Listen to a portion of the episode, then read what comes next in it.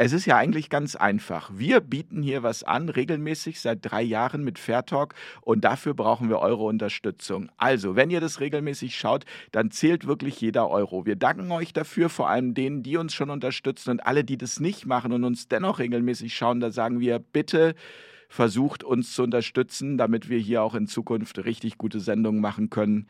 Dankeschön.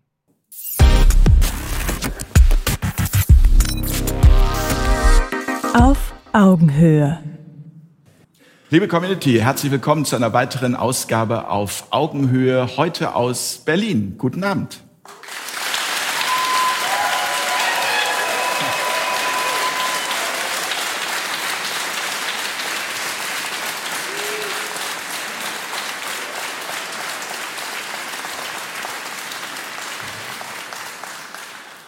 Brillante Stimmung hier schon zu Beginn bei uns. Das Thema, ein spannendes Thema, ein großes Thema, ein Thema, über das wir sprechen müssen. Migration, Gründe und Grenzen der Zuwanderung. Ist die Migration die Lösung für wirtschaftliche und demografische Probleme oder sprengt sie am Ende unsere Gesellschaft? Und wir wissen, dass der öffentliche Diskursraum für dieses Thema sehr eng ist. Das ist uns sehr bewusst und deswegen freuen wir uns, dass wir heute Abend hier Menschen an diesem Tisch sitzen haben, die Migration unter anderem selbst erfahren haben. Und diese Diskussionsrunde heute Abend ist zustande gekommen. Ich versuche das jetzt mal kurz zu erklären.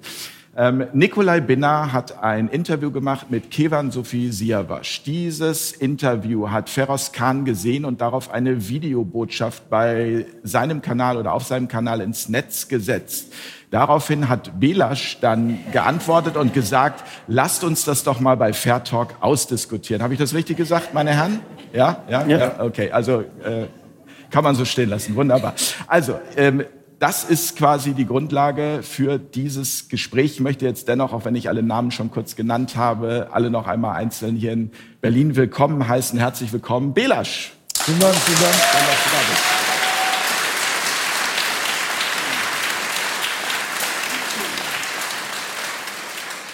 Ebenso willkommen Feroz Khan. Hallo Feroz.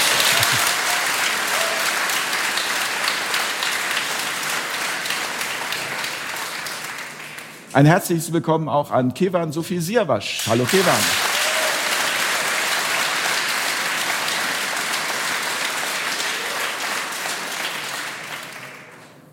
Und herzlich willkommen Nikolai Binner. Hallo Nikolai.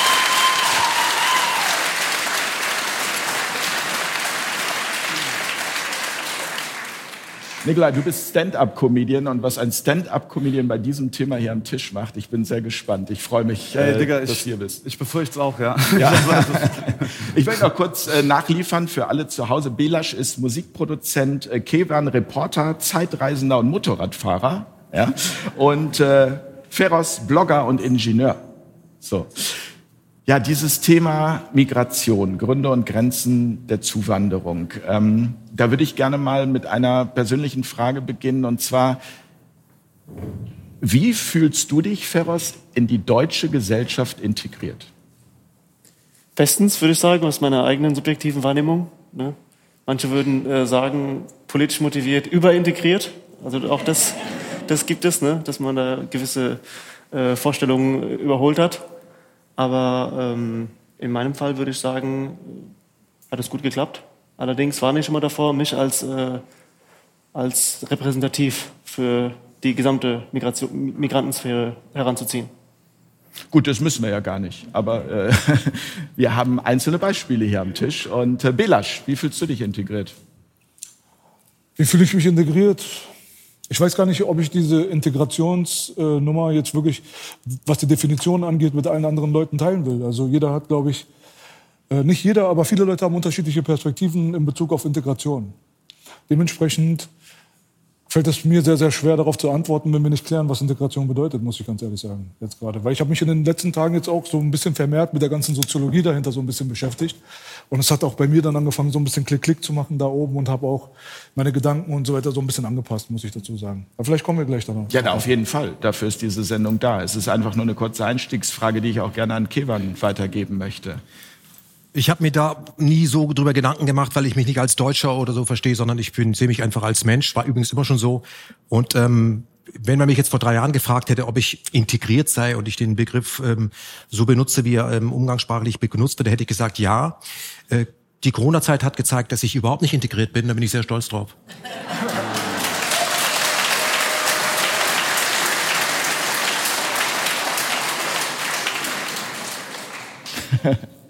Ich stelle dir jetzt auch diese Frage. Okay, Mann. Okay.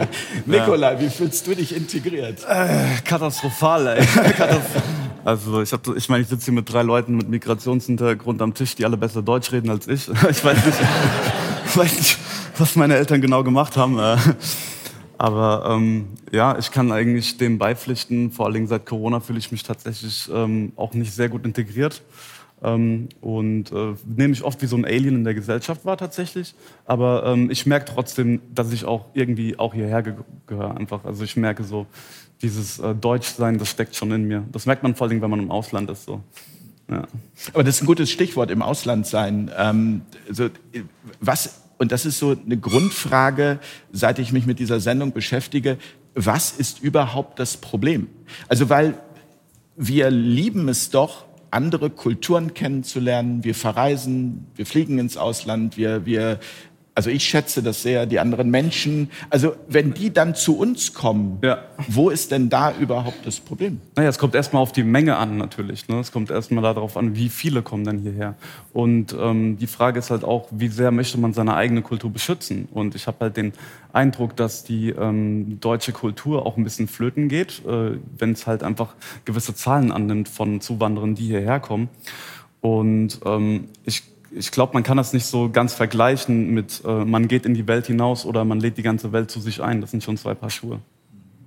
Darum ging es ja auch unter anderem in eurem Gespräch, was ihr miteinander geführt habt. Also nur kurz angerissen, aber ähm, Kevan, das, da darf ich noch eine Sache kurz sagen zu der, zu der Frage, was ist eigentlich das Problem? Mhm. Ich meine, es kommt auch immer darauf an, glaube ich, ähm, was die Resultate von dieser äh, Migration sind. Und äh, wir können halt in Deutschland einfach sehen, faktisch, wenn man sich die Zahlen anguckt, wir haben, ähm, also die BKA-Zahlen sprechen eine klare Sprache. Wir haben äh, mehr Gruppenvergewaltigungen, äh, also ähm, besonders Migranten aus den muslimischen, aus den islamischen Ländern ähm, sind äh, ja übermäßig gewalttätig. Das äh, kann man in diesen Zahlen einfach sehen. Und das ist halt natürlich die Frage: Ist das eine Entwicklung, die eine Gesellschaft nehmen möchte? Und ähm, wie viel wollen wir in diese Richtung gehen? Oder wie viel müssen wir dann anfangen, dabei zu steuern und zu sagen, wir schützen unsere Grenzen? Aber das ist ja möglicherweise nur deine Interpretation dieser Zahlen. Es könnte ja genauso sein, dass einfach äh, so nach dem Motto: Da, wo gerade der Fokus drauf gelegt wird, ist halt auch das, was alle aufregt.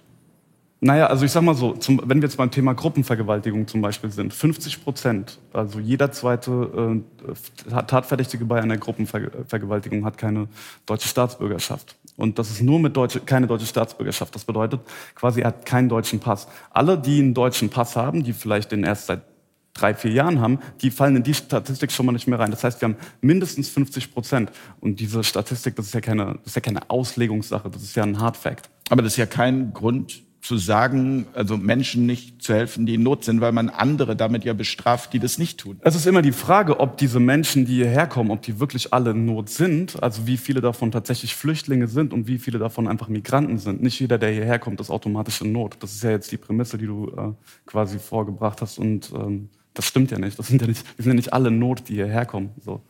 Also ich würde sagen, dass die nicht alle in Not sind. Natürlich gibt es Leute, die sind in Not, aber halt nicht alle. Hm. Belasch? Jetzt direkt dazu? Ja, gerne. Also ich muss dazu sagen. Die Ursprungsfrage ist ja immer noch, was ist das Problem, aber. Was ist das Problem womit? Mit der Einwanderung? Ja, mit der Migration, genau. Aber natürlich auch gerne zu dem, was Nikolai gesagt hat. Also ich muss dazu sagen, dass sich Nikolai und auch viele andere jetzt mittlerweile sehr, sehr gerne auf irgendwelche BKA-Statistiken stürzen. Und äh, das erklärt halt einfach nicht wirklich das ganze Bild. Das ist so mein großes Problem, was ich mit dieser ganzen statistischen Sache habe. Mal abgesehen davon, dass jetzt mittlerweile Krimin Kriminologen und äh, Crime-Soziologen und so weiter gekommen sind und diese Statistiken dann auseinandergenommen haben und noch einen Schritt weiter gegangen sind als äh, Nikolai und Konsorten, wo ich sage, bei Nikolai und Co., da endet es halt einfach nur mit der Statistik. So, wenn du einen Schritt weiter gehst, dann stellst du die Statistik in den Kontext.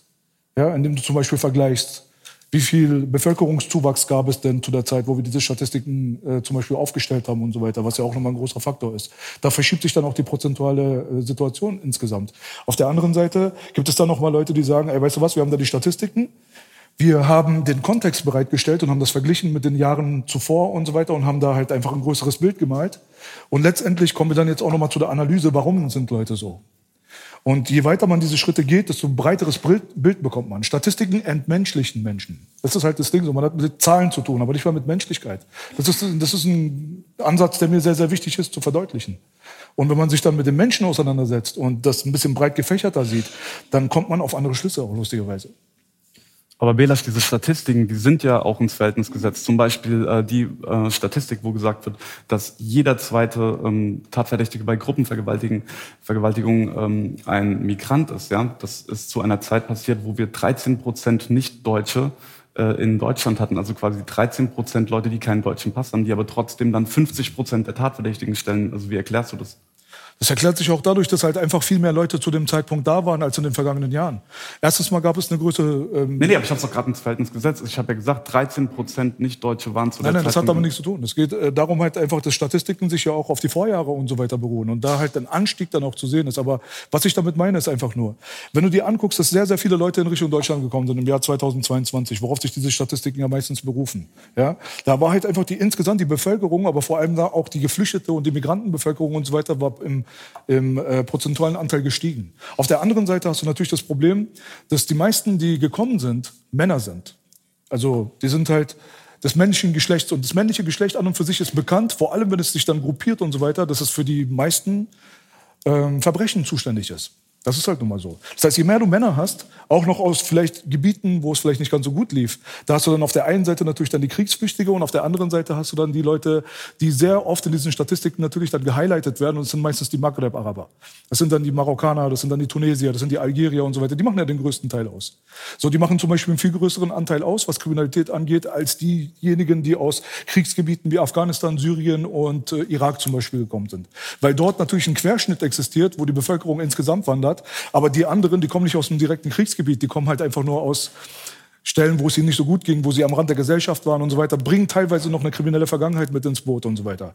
Und das sind die Leute, die statistisch auch sehr, sehr häufig auftreten in diesen ganzen, egal was es ist. So. Aber wenn du dir die Verhältnisse dann anguckst, und das hat jetzt gerade ein Kriminalpsychologe, äh, ein Kriminologe gemacht, zum Beispiel für Lass mich jetzt äh, lügen, für, für irgendein großes Blatt kann ich dir nachher nochmal sagen. Ich habe mir auch ehrlich gesagt diesmal mal ein paar Notizen mitgebracht, die ganz unüblich auf meinem Handy, weil das Thema ist so komplex und ich kann mir nicht so den ganzen Salat merken, obwohl ich ein sehr, sehr gutes Gedächtnis habe, muss ich dazu sagen. Also ich habe noch nie irgendein Thema gehabt, wo ich meinte, oh, ich brauche jetzt mal ein Papier. So. Aber je mehr du dich damit auseinandersetzt, desto mehr merkst du, wie vielschichtig dieses Problem ist und wie vereinfacht es dargestellt wird durch die, durch die Medien. Das erzählt halt einfach nicht die Geschichte. Und wenn dieser äh, Kriminologe das jetzt ein bisschen auseinanderklamüsert, dann merkst du dann halt auch im Endeffekt dann, dass sich die ähm, Kriminalstatistiken in Bezug auf Gewalttaten und Sexualdelikte und so weiter eigentlich nicht großartig verändert haben. Es ist ein, auf jeden Fall ein Problem, aber es ist nicht so groß, wie es dargestellt wird. Aber das, das meinte ich eben bei Nikola mit möglicherweise selektiver aber Wahrnehmung. Aber bevor ihr das ist richtig gut mit dem Handy. Darf ich auch meinen Laptop holen? ich habe auch noch so ein paar Stichpunkte. Das ist leider zu spät. äh, Feros, warum musstest du ein äh, Video auf deinem Kanal machen zu dem Interview? Es hat mich, es hat mich gewurmt. Äh, zum einen, weil ich Kayvan wirklich persönlich auch sehr schätze und auch äh, war es sicherlich auch inspirierend. Umso enttäuschter war ich, äh, dass, dass wir in dieser Frage, sagen wir mal, äh, diplomatisch Differenzen haben oder fundamentale Differenzen. Also äh, gerade um, das, um den Punkt äh, hier zusammenzufassen, äh, ich denke, das ist evident und das ist auch nicht von der Hand zu weisen, das kann man auch nicht relativieren äh, durch äh, Kriminologen, Expertenmeinungen. Sind wir uns hier am Tisch einig darüber, dass Migranten in Deutschland überproportional in Re Relation zu ihrem Bevölkerungsanteil straffällig sind? Das ist etwas, was schwarz weiß. Das ist, das ist welche, etwas, welche, welche Statistik Sagt das, ist die letzte äh, polizeiliche Kriminalstatistik. Da gibt es noch einen Sonderteil Kriminalität im Kontext der Zuwanderung. Und daraus aus dem letzten Jahr geht hervor, dass äh, fast äh, 39 äh, Prozent der, der, der gesamten Tatverdächtigen, fast 40 Prozent, also fast 40 Prozent der Tatverdächtigen, also von den zwei Millionen, waren 700, äh, 780.000 äh, ohne deutschen Pass. Von diesen wiederum 300.000 Zuwanderer, Zuwanderer, also im Kontext von Asyl, äh, Schutzbedürftige, Und das ist für mich besonders grotesk, weil wir uns, weil wir uns gewissermaßen an diesen Zustand gewöhnt haben, dass, ähm, dass wir Leuten äh, Schutz und Zuflucht gewähren. Angeblich haben wir ihnen das Leben gerettet, Obdach, äh, Verpflegung, Sicherheit gegeben. Also sie sind bereits in äh, Diskredit gegenüber der aufnahmenden Gesellschaft. Die, sind, die stehen bereits in unserer Schuld. Und wenn sich so jemand durch ähm, Sexualstraftaten oder Straftaten, die die öffentliche Sicherheit beeinträchtigen, revanchieren will bei der Gesellschaft, dafür ah, kann ich keine Toleranz mehr aufbringen.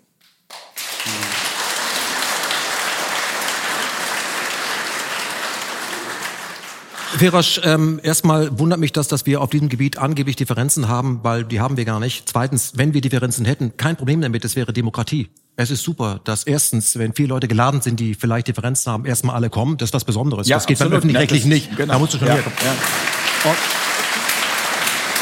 und das, das andere ist, da sehe ich, da sehe ich gar nicht die großen Differenzen, sondern ich sehe es auch wie, ähm, wie Belasch. Man muss die Dinge komplex begreifen. Deswegen, ich glaube, wir leben ja heute in einer äh, globalisierten Welt und Globalisierung ist das schöne Wort für äh, Weltherrschaft. Das muss man sagen. Und das ist der Preis, den wir dafür bezahlen. Ähm, wenn, ich habe kein Problem, äh, also ich bin nicht jemand, der sagt, na ja, wenn ein äh, Migrant, ein jemand, der nach Deutschland kommt, das Gastrecht hier genießt aus wirtschaftlichen Gründen, weil er geflohen ist, haben ja auch viele gehabt, die sind aus der DDR geflogen aus wirtschaftlichen Gründen oder weil er in meinem Kriegsgebiet äh, lebt und da weg will oder muss. Äh, wenn der hierher kommt und das Gastrecht missbraucht, dann äh, ob ich mit dem ein Problem habe. Ich kann es runterbrechen. Jemand, der in Deutschland eine kriminelle Handlung begeht, ist kriminell. Egal wer das ist. So. Und da ist es mir erstmal egal, ob er ein Migrant ist, warum er aus einem Ausland oder ob es ein Deutscher ist. Wenn er kriminell geworden ist, ist er vor dem Gesetz gleich, bis es nicht nachgewiesen ist, ist in dubio pro reo. Und dann soll ein Gericht entscheiden, wie derjenige zu beurteilen ist. Was ich aber sage ist, man muss, und das sollte äh, Justiz auch können, gerecht handeln. Wenn also jemand aus einem Kriegsgebiet kommt und hat dort zwischen 13 und 17 nur Bombenhagel durchlitten, ist selbst mehrfach vergewaltigt worden, das ganze Programm, der dermaßen asozial die Grenze übertritt, dann muss man das später im Strafmaß mit, Strafmaß mit einpreisen dass ich das, man kann nicht sagen, das ist mir scheißegal. Das muss man machen. Das wäre gerecht. Und wenn jemand, und man muss den ganzen Kontext sehen und über den sollte man auch reden, ähm, wenn Menschen sich heute darüber aufregen, sagen, Entschuldigung, meine Tochter ist auf der Domplatte angegrapscht worden, dann will ich das gar nicht beschönigen. Ich sage eben nur, von wem ist, er, ist sie angegrapscht worden? Und warst du auch auf der Straße, als unser Staat in dieses Land Rüstung exportiert hat? Würde ich gern wissen. Und und wenn jemand, wenn jemand, wir können einen Deal machen hier an diesem Tisch, wenn jemand in diesem Land mehrfach das Gastrecht missbraucht, rausschmeißen. Und wo würde ich anfangen? Bei den Amerikanern in Rammstein. Okay? Weil, hey, ohne, ohne, weil du es gesagt hast, Ferosch, daran haben wir uns mittlerweile gewöhnt. Daran haben wir uns gewöhnt. Wir haben uns daran gewöhnt, dass amerikanische Außenpolitik Flüchtlinge produziert, in den Ländern gnadenlose Verbrechen begeht, Kayvan. indem wir dann eben Befreiungskriege. Und wenn die Leute dann zu uns kommen, asozial, dann regen wir uns über die auf. Wir sollten bei uns die Hausaufgabe machen. Das Kayvan, ist der Punkt. ich bin da vollkommen bei dir. Okay. Das wäre, sind haben wir keine Ja, das ist, Differenzen. das, ja, hier haben wir keine Differenzen. Das ist allerdings mit Verlaub ein anderes Thema. Nee, es ist dasselbe Thema. Nein, es ist A hat mit. B zu tun. Ich, ja, das kann, ich, kann, Wer das- Rüstung ich darf das exportiert, kurz, ich darf das kurz erläutern. kassiert Flüchtlinge. Das hat miteinander zu Ich darf tun. das kurz erläutern. Ich darf das kurz erläutern. Dieses Argument, wir liefern Waffen. Erstens, du, jetzt hast du gesprochen vom Staat, der Waffen liefert. Was ist mit den Leuten, die gegen diese Rüstungsexporte auf die Straße gegangen sind? Dürfen sie sich darüber beschweren? Ja. Zum Beispiel meine, meine einer. Ich darf, ich darf kurz darauf eingehen. ja, klar, natürlich. Es ist Das von, ist der von, Sinn äh, dieser von Sendung. wir kann in diesem, von einem kollektiven Wir kann hier nur schwer die Rede sein. Es, ist, es wird der Sache nicht gerecht, weil ein, ein kollektives Wir impliziert, dass wir, das in, dass das in unserem Namen passiert. Die überwiegende Mehrheit in Deutschland spricht sich in diversen Umfragen gegen äh, Rüstungsexporte in Krisengebieten aus. Also in unserem Namen passiert das nicht, wenn irgendjemand von Rheinmetall, Geostrategen, Militärs, Großinvestoren, Geopolitiker das große Geld ziehen, weil gerade die Auftragslage für Panzer gut ist. Kann ich, kann ich nachvollziehen, da sind wir einer Meinung. Aber es passiert nicht im Namen des Volkes und deswegen kann auch das Volk in, dieser Hinsicht auch mit den Konsequenzen nicht in die, in die Haftung, Mithaftung genommen werden. Der zweite Punkt ist der, die, der, der, der kausale Zusammenhang, die Kausalität zwischen etwaig einschlagenden Bomben in Afghanistan und Irak und Ali, wohlgemerkt aus Tunesien, der im Berliner Freibad Alessa in den allerwertesten Grab die müsste man erstmal darlegen, bevor man das in den Raum stellt. Das ist in aller, aller, aller seltensten Fällen gegeben und meiner Meinung nach ja, wird es dem ethisch nicht gerecht. Es ist auch im Sinne der Gerechtigkeit nicht äh, resolut. Es wäre, es wäre absurd. Es wäre ungefähr wie zu sagen, wenn äh, Nikolai jetzt in, nach Mogadischu gehen würde und würde, würde dort Frauen belästigen und würde sagen, ihr habt ihr Ludwigshafen, Orgersheim, Würzburg vergessen? Das, das war doch ihr, oder nicht? Ja, dann braucht ihr euch über die Revanche nicht wundern. Die, die Gewalt kommt zurück. Ungefähr auf dem Level der Absurdität würde sich das bewegen. Und als drittes, und das ist am wichtigsten, kommt hinzu ein grundlegendes ethisches Prinzip, dass wir unterschiedliches Un Unrecht, ein Unrecht mit dem anderen nicht aufwiegen können. Wir können nicht Leid gegeneinander rechnen. Das ist ein wichtiger Punkt. Ferosch, da, da, da gebe ich, da gebe ich dir 100 Darf ich ganz kurz- wir, wir müssen aufpassen, dass wir nicht Flüchtlinge von der oder der Seite äh, äh, benutzen. Und ich kann nur eins sagen. Ich ähm, habe von Flüchtlingen nicht geredet. Äh, Kevin, ganz kurz, ganz kurz. Wir haben doch, äh, nehmen wir die Kölner Silvesternacht. Da waren mehrheitlich Nordafrikaner äh, beteiligt. Was haben wir an Tunesien eigentlich geliefert, außer mehrere hundert Millionen an Entwicklungshilfe allein im Jahre 2020? Die sind uns schuldig, nicht wir denen. Die wir, Frage haben ist eine wir haben eine Rechnung bei denen offen. Wenn das die Revanche dafür sein soll, ja, ich finde es, wie gesagt, ich Du finde es kannst auch nicht pauschal sagen, das sind die Tunesier. Ja, aber diejenigen, die Straftaten begangen haben, die nordafrikanischen äh, Tatverdächtigen, die dort äh, dingfest gemacht wurden, das sind Tunesier. Marokkaner, Algerier waren überrepräsentiert. Mehr übrigens als Syrer und Afghanen. Über die reden wir nicht. Und deswegen muss ich dieses Wir liefern Waffen an der Stelle als eine unzulässige Diskursverschiebung entschieden zurückweisen. Das, das, Feroz, das, das kannst du natürlich so machen, aber wir müssen, wir müssen in der Demokratie, also in der Demokratie sehen, dass A mit B zu tun hat. Jetzt kann man sagen, was soll ich denn machen? Die meisten Leute echauffieren sich dann darüber, dass Migranten in diesem Land sich daneben benehmen, um es mal salopp auszudrücken. Aber sie äh, regen sich nicht darüber auf, wenn die Grünen in Rüstungsgebiete exportieren, wo du ganz genau es schließt weißt, sich gegenseitig nicht aus. ja, man kann aber beides dann, ich finde, dass man ablehnen. mit derselben Vehemenz, dass Machen man mit derselben wir, Vehemenz vorgeht, weil man weiß, wenn heute Rüstung exportiert wird, wer am Ende den Preis dafür zu bezahlen, nämlich der normale Bürger. Und da wünsche ich mir, dass der normale Bürger sagt, so haben wir nicht gewettet, weil ich muss Okay. am Ende den Preis bezahlen. Okay, da muss ich Und das das passiert mal- mir zu wenig. Da, da muss ich das nochmal in einem expliziten Beispiel, vielleicht etwas äh, hypothetisch und äh, in einem extrapolierten Beispiel äh, verdeutlichen. Selbst wenn in einem hypothetischen Beispiel deutsche Soldaten sich in Bagdad äh, vergewaltigen und morden würden, selbst in diesem Extrembeispiel würde das nicht rechtfertigen, rechtfertige rechtfertigen sowieso nicht, nicht mal im Ansatz erklären oder relativieren, was hier an, in, in Deutschland äh, an Untaten und Straftaten von Migranten begangen werden. Das steht, das sind unterschiedliche Baustellen. Wir können uns gerne darüber, wir können uns in, no- no- in einem anderen Rahmen gerne auch über Wir können Geopolitik. das auch heute Abend noch machen, weil wir haben genügend Zeit. Also nach uns läuft nicht das Heute-Journal oder so. Von daher aber heute können wir geht also, es, aber heute geht es Zeit. nicht um, heute geht es nicht um Geostrategie, Geopolitik, Obamas äh, Drohnen, Doch, über die wir es. uns einig. Damit hat es- hat was damit zu tun. wie gesagt, wie gesagt, Ali aus Tunesien hat von äh, Obamas Drohnen noch nichts Das hat mitbekommen. aber trotzdem was mit der Geopolitik zu tun. Das hat mich auch gestört, dass du das damals äh, so gehighlightet hast in Bezug auf Kayvan, dass du gesagt hast, er hat halt Ahnung von Geopolitik, aber nicht von dem, was hier stattfindet, weil das eine von dem anderen gar nicht zu trennen geht. Alles, was wir hier gerade ausbaden, hat mit Geostrategie und Geopolitik zu tun. Messerstraftaten. Gruppenver Alles, alles Gruppenvergewaltigungen komplett. in, Deut in Alles Deutschland hängen zusammen mit, mit der, mit der Nahostpolitik der natürlich. westlichen Imperialisten. Ja, das, ist, das ist für mich, wie, wie gesagt, ja, es ist, es ist Darf ich ganz, Da keiner wenn, gefragt. wenn du, ich kann es dir auch Aber erklären. Lass doch einmal noch äh, dann, dann, dann und erläutere mir die Kausalität Genau, zwischen einschlagenden Bomben und äh, den äh, nord nordafrikanischen Intensivstraftätern. Guck mal, Es geht ja darum, dass wir eine Flüchtlingskrise hinter uns gehabt haben im Jahre 2015, 2016. Wir wissen ja genau, wie das alles passiert ist. Ja? Hauptsächlich haben wir die Krisengebiete Syrien, Afghanistan, Irak und so weiter, zu, äh, eigentlich mehr Syrien aber zu dem Zeitpunkt. So, das ist ja der Kern von dieser ganzen Flüchtlingskrise, wie man sie damals genannt hat. So. Aber im Zuge dieser Flüchtlingskrise ist halt rausgekommen, dass viele Leute profitiert haben dadurch, dass sie die Schleusen, die geöffnet wurden, dass sie dafür benutzt haben, halt in Regionen zu kommen, wo sie eigentlich äh, nicht diejenigen waren, auf die man abgezielt hat, weil sie eben keine Kriegsflüchtlinge waren. Und es waren halt auch vermehrt diese Leute aus Nordafrika, zum Beispiel die Algerier, Tunesier und Marokkaner und so weiter, die dann teilweise in dieser Kriminalstatistik äh, stattfinden. Aber die haben doch dieses Gateway genau durch diese Geopolitik genutzt für sich selbst. Und mal abgesehen davon gibt es sehr, sehr viele Berichte von Leuten, die ich auch sehr respektiere aus USA, wie zum Beispiel der Corbett Report und so weiter. Da waren sehr, sehr viele Leute am Start, zum Beispiel in Griechenland, in Lesbos und so weiter, haben sich mit den Leuten auch unterhalten, die gesagt haben, dass sie vom US-amerikanischen Militär tatsächlich bis dorthin quasi eskortiert wurden. Ihnen wurden wirklich US-Dollars in die Hand gedrückt, damit sie von ganz weit weg, obwohl sie nicht in einem Krisengebiet sind, auf einmal irgendwo in Griechenland landen und dann wurden die Schleusen geöffnet, dass sie dann nach Deutschland kommen. Also, dass da die Grenzen geöffnet wurden auf eine gewisse Art und Weise, das hat natürlich dann auch mit der Geopolitik zu tun, denn das hat diesen Zustand ja ermöglicht. Hat das nicht auch was mit Merkels Politik zu tun, dass die deutschen Tor Türen und Toren auch geöffnet Das wurden? habe ich doch gerade Natürlich. gesagt. Ja, also an der Stelle wäre die Aufgabe gewesen, dass wir unsere Grenzen schützen, auch gegenüber dieser illegalen Einwanderung, die über diesen Umweg, äh, den du schnell übergangen hast, ne, Aber wer Tunesien, ist denn wir jetzt gerade? Und, und, und, unsere unsere Regierung, unsere Regierung Unsere Deutschland Regierung. sollte seine äh, Staatsgrenzen gegenüber illegaler Einwanderung schützen. Darüber darf es doch keine zwei Meinungen geben. Das Ding ist, das Ding ist, war das die beste Idee von der deutschen Politik zu sagen, ey, welcome everybody, so nach dem Motto? Ja, ist es jetzt so überspitzt dargestellt? Nein, war es wahrscheinlich nicht.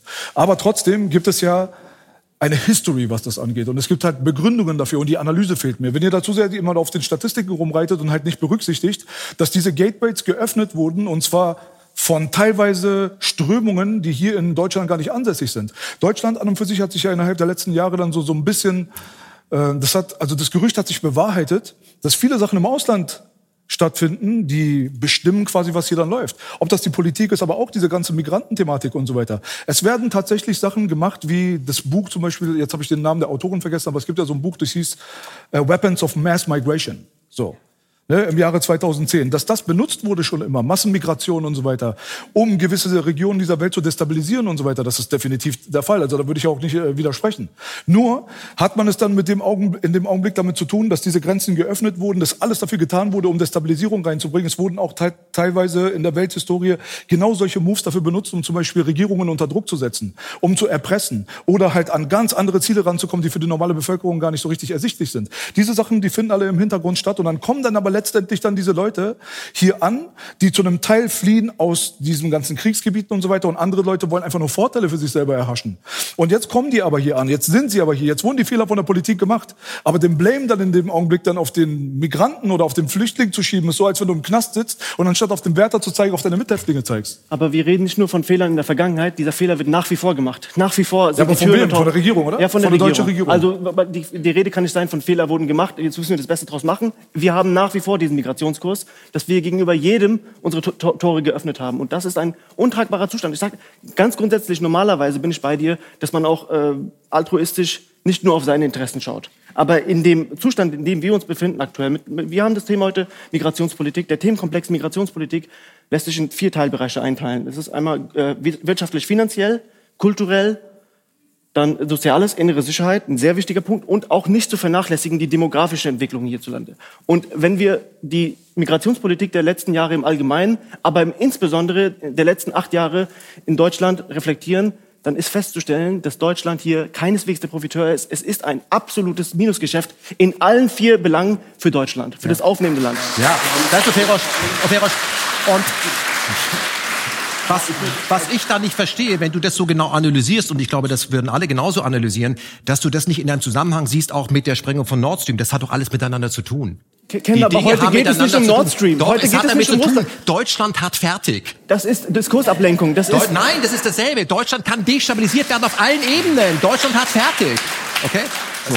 Wir haben eine, wir haben es mit einer Regierung zu tun, die arbeitet, das ist direkt finanziert von der CIA. Wir haben gar keine deutsche Regierung. Das ist ein Joke. Das ist so. So. Das ist so, okay?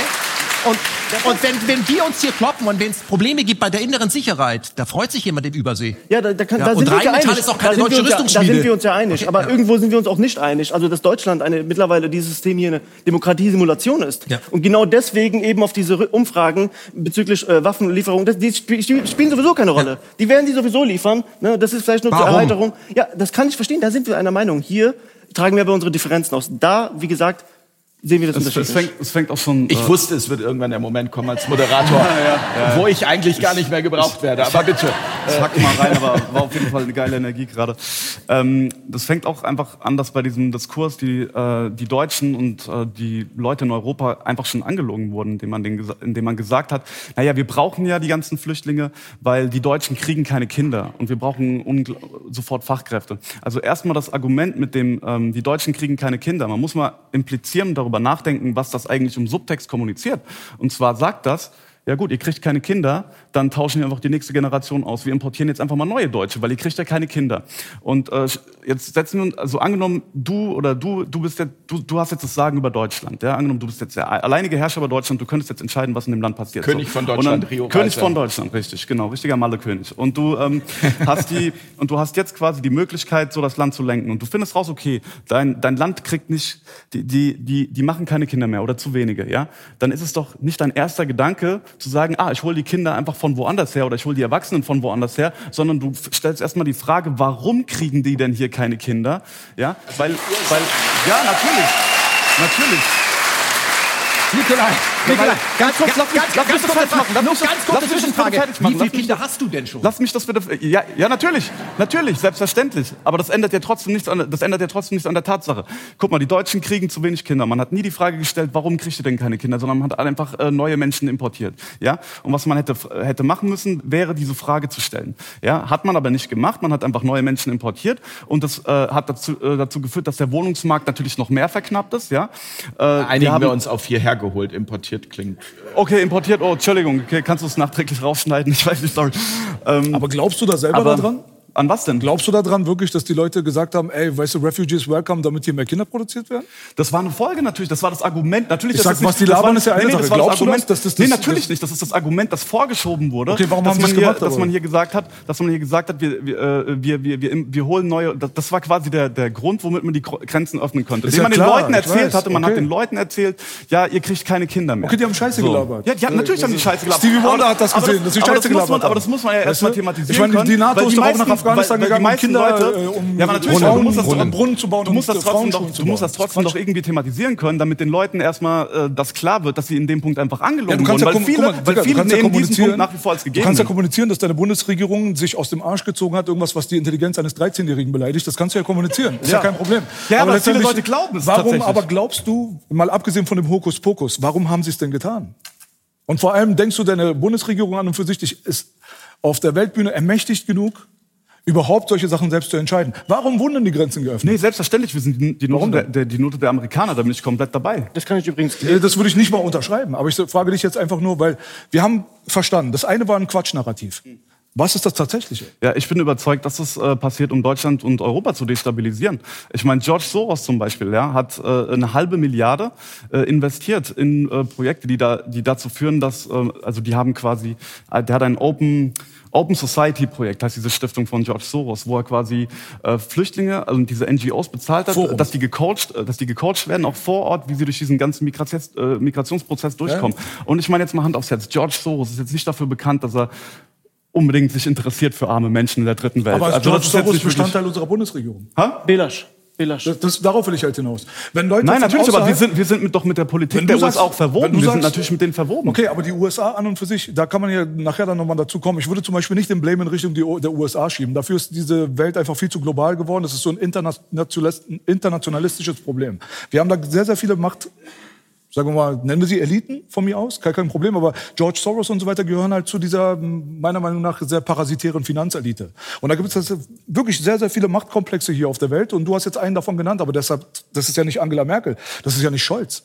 So, wenn diese Leute da wirklich so bestimmen darüber, was in Deutschland hier abgeht, ja, dann muss man doch in Richtung dieser Leute auch operieren. Und das fehlt mir dann in dem Augenblick, wenn dann irgendwelche Kriminalstatistiken hochgebracht werden und gesagt wird, die Kanaken sind das Problem. Na, das, das, Ja, man so. sagt ja nicht einfach, die Kanaken sind das Problem, aber die Statistiken stimmen ja trotzdem. Ihr, ihr kritisiert die ganze Zeit diese Statistiken. aber die Statistiken belegen- habt ihr nicht richtig belegen, wiedergegeben. Aber das sie halt, belegen, das, das ist halt aus dem Kontext gerissen. Naja, ich kann, ich kann jetzt zum Beispiel Weißt sagen, du so? 2018 waren ähm, 6% der Tatverdächtigen bei Gruppenvergewaltigung in Afghanen, wenn sie 0,3% der Gesamtbevölkerung zu dem Zeitpunkt gestellt haben. Das ist eine Überrepräsentierung von 20-fach. Und jetzt sag mir nicht daran, ist die NATO schuld.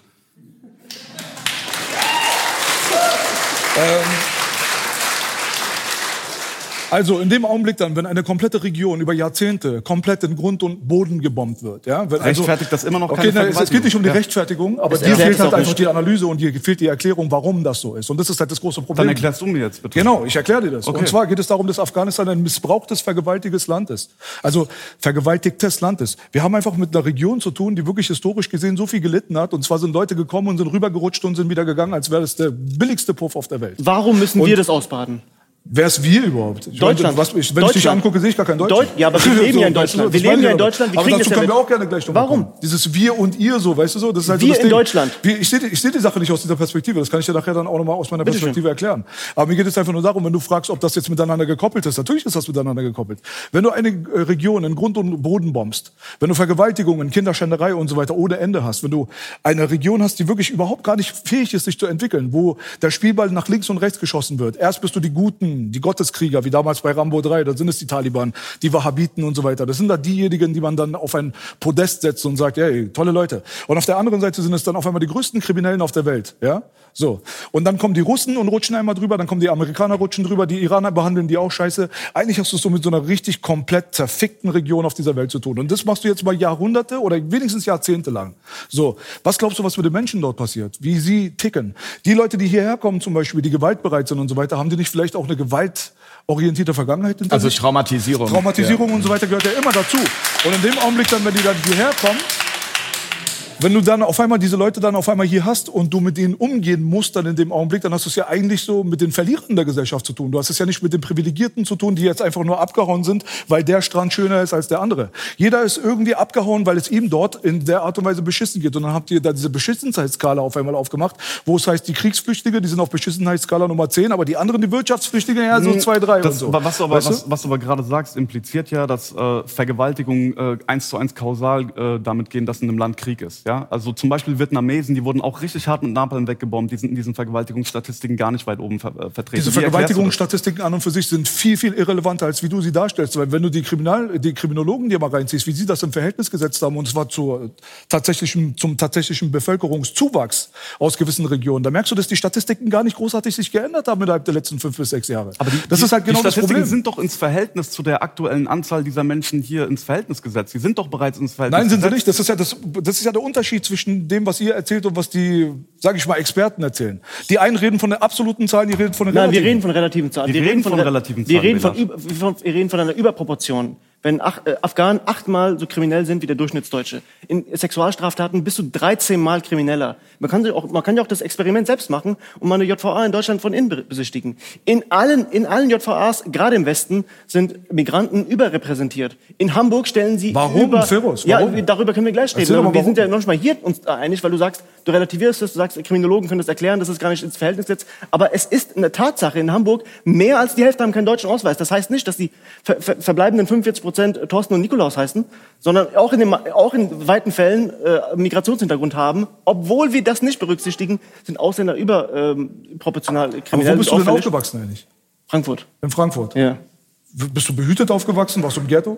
Wo warst du? Meine ersten Jahre, ja. Wie? Meine ersten Jahre im Ghetto. Meine, meine dann? Kindheit, meine Kindheit. Okay, gut. Also ich meine, guck mal, wir können ja auch mal aus unserem pers persönlichen Schatz mal so ein bisschen schöpfen.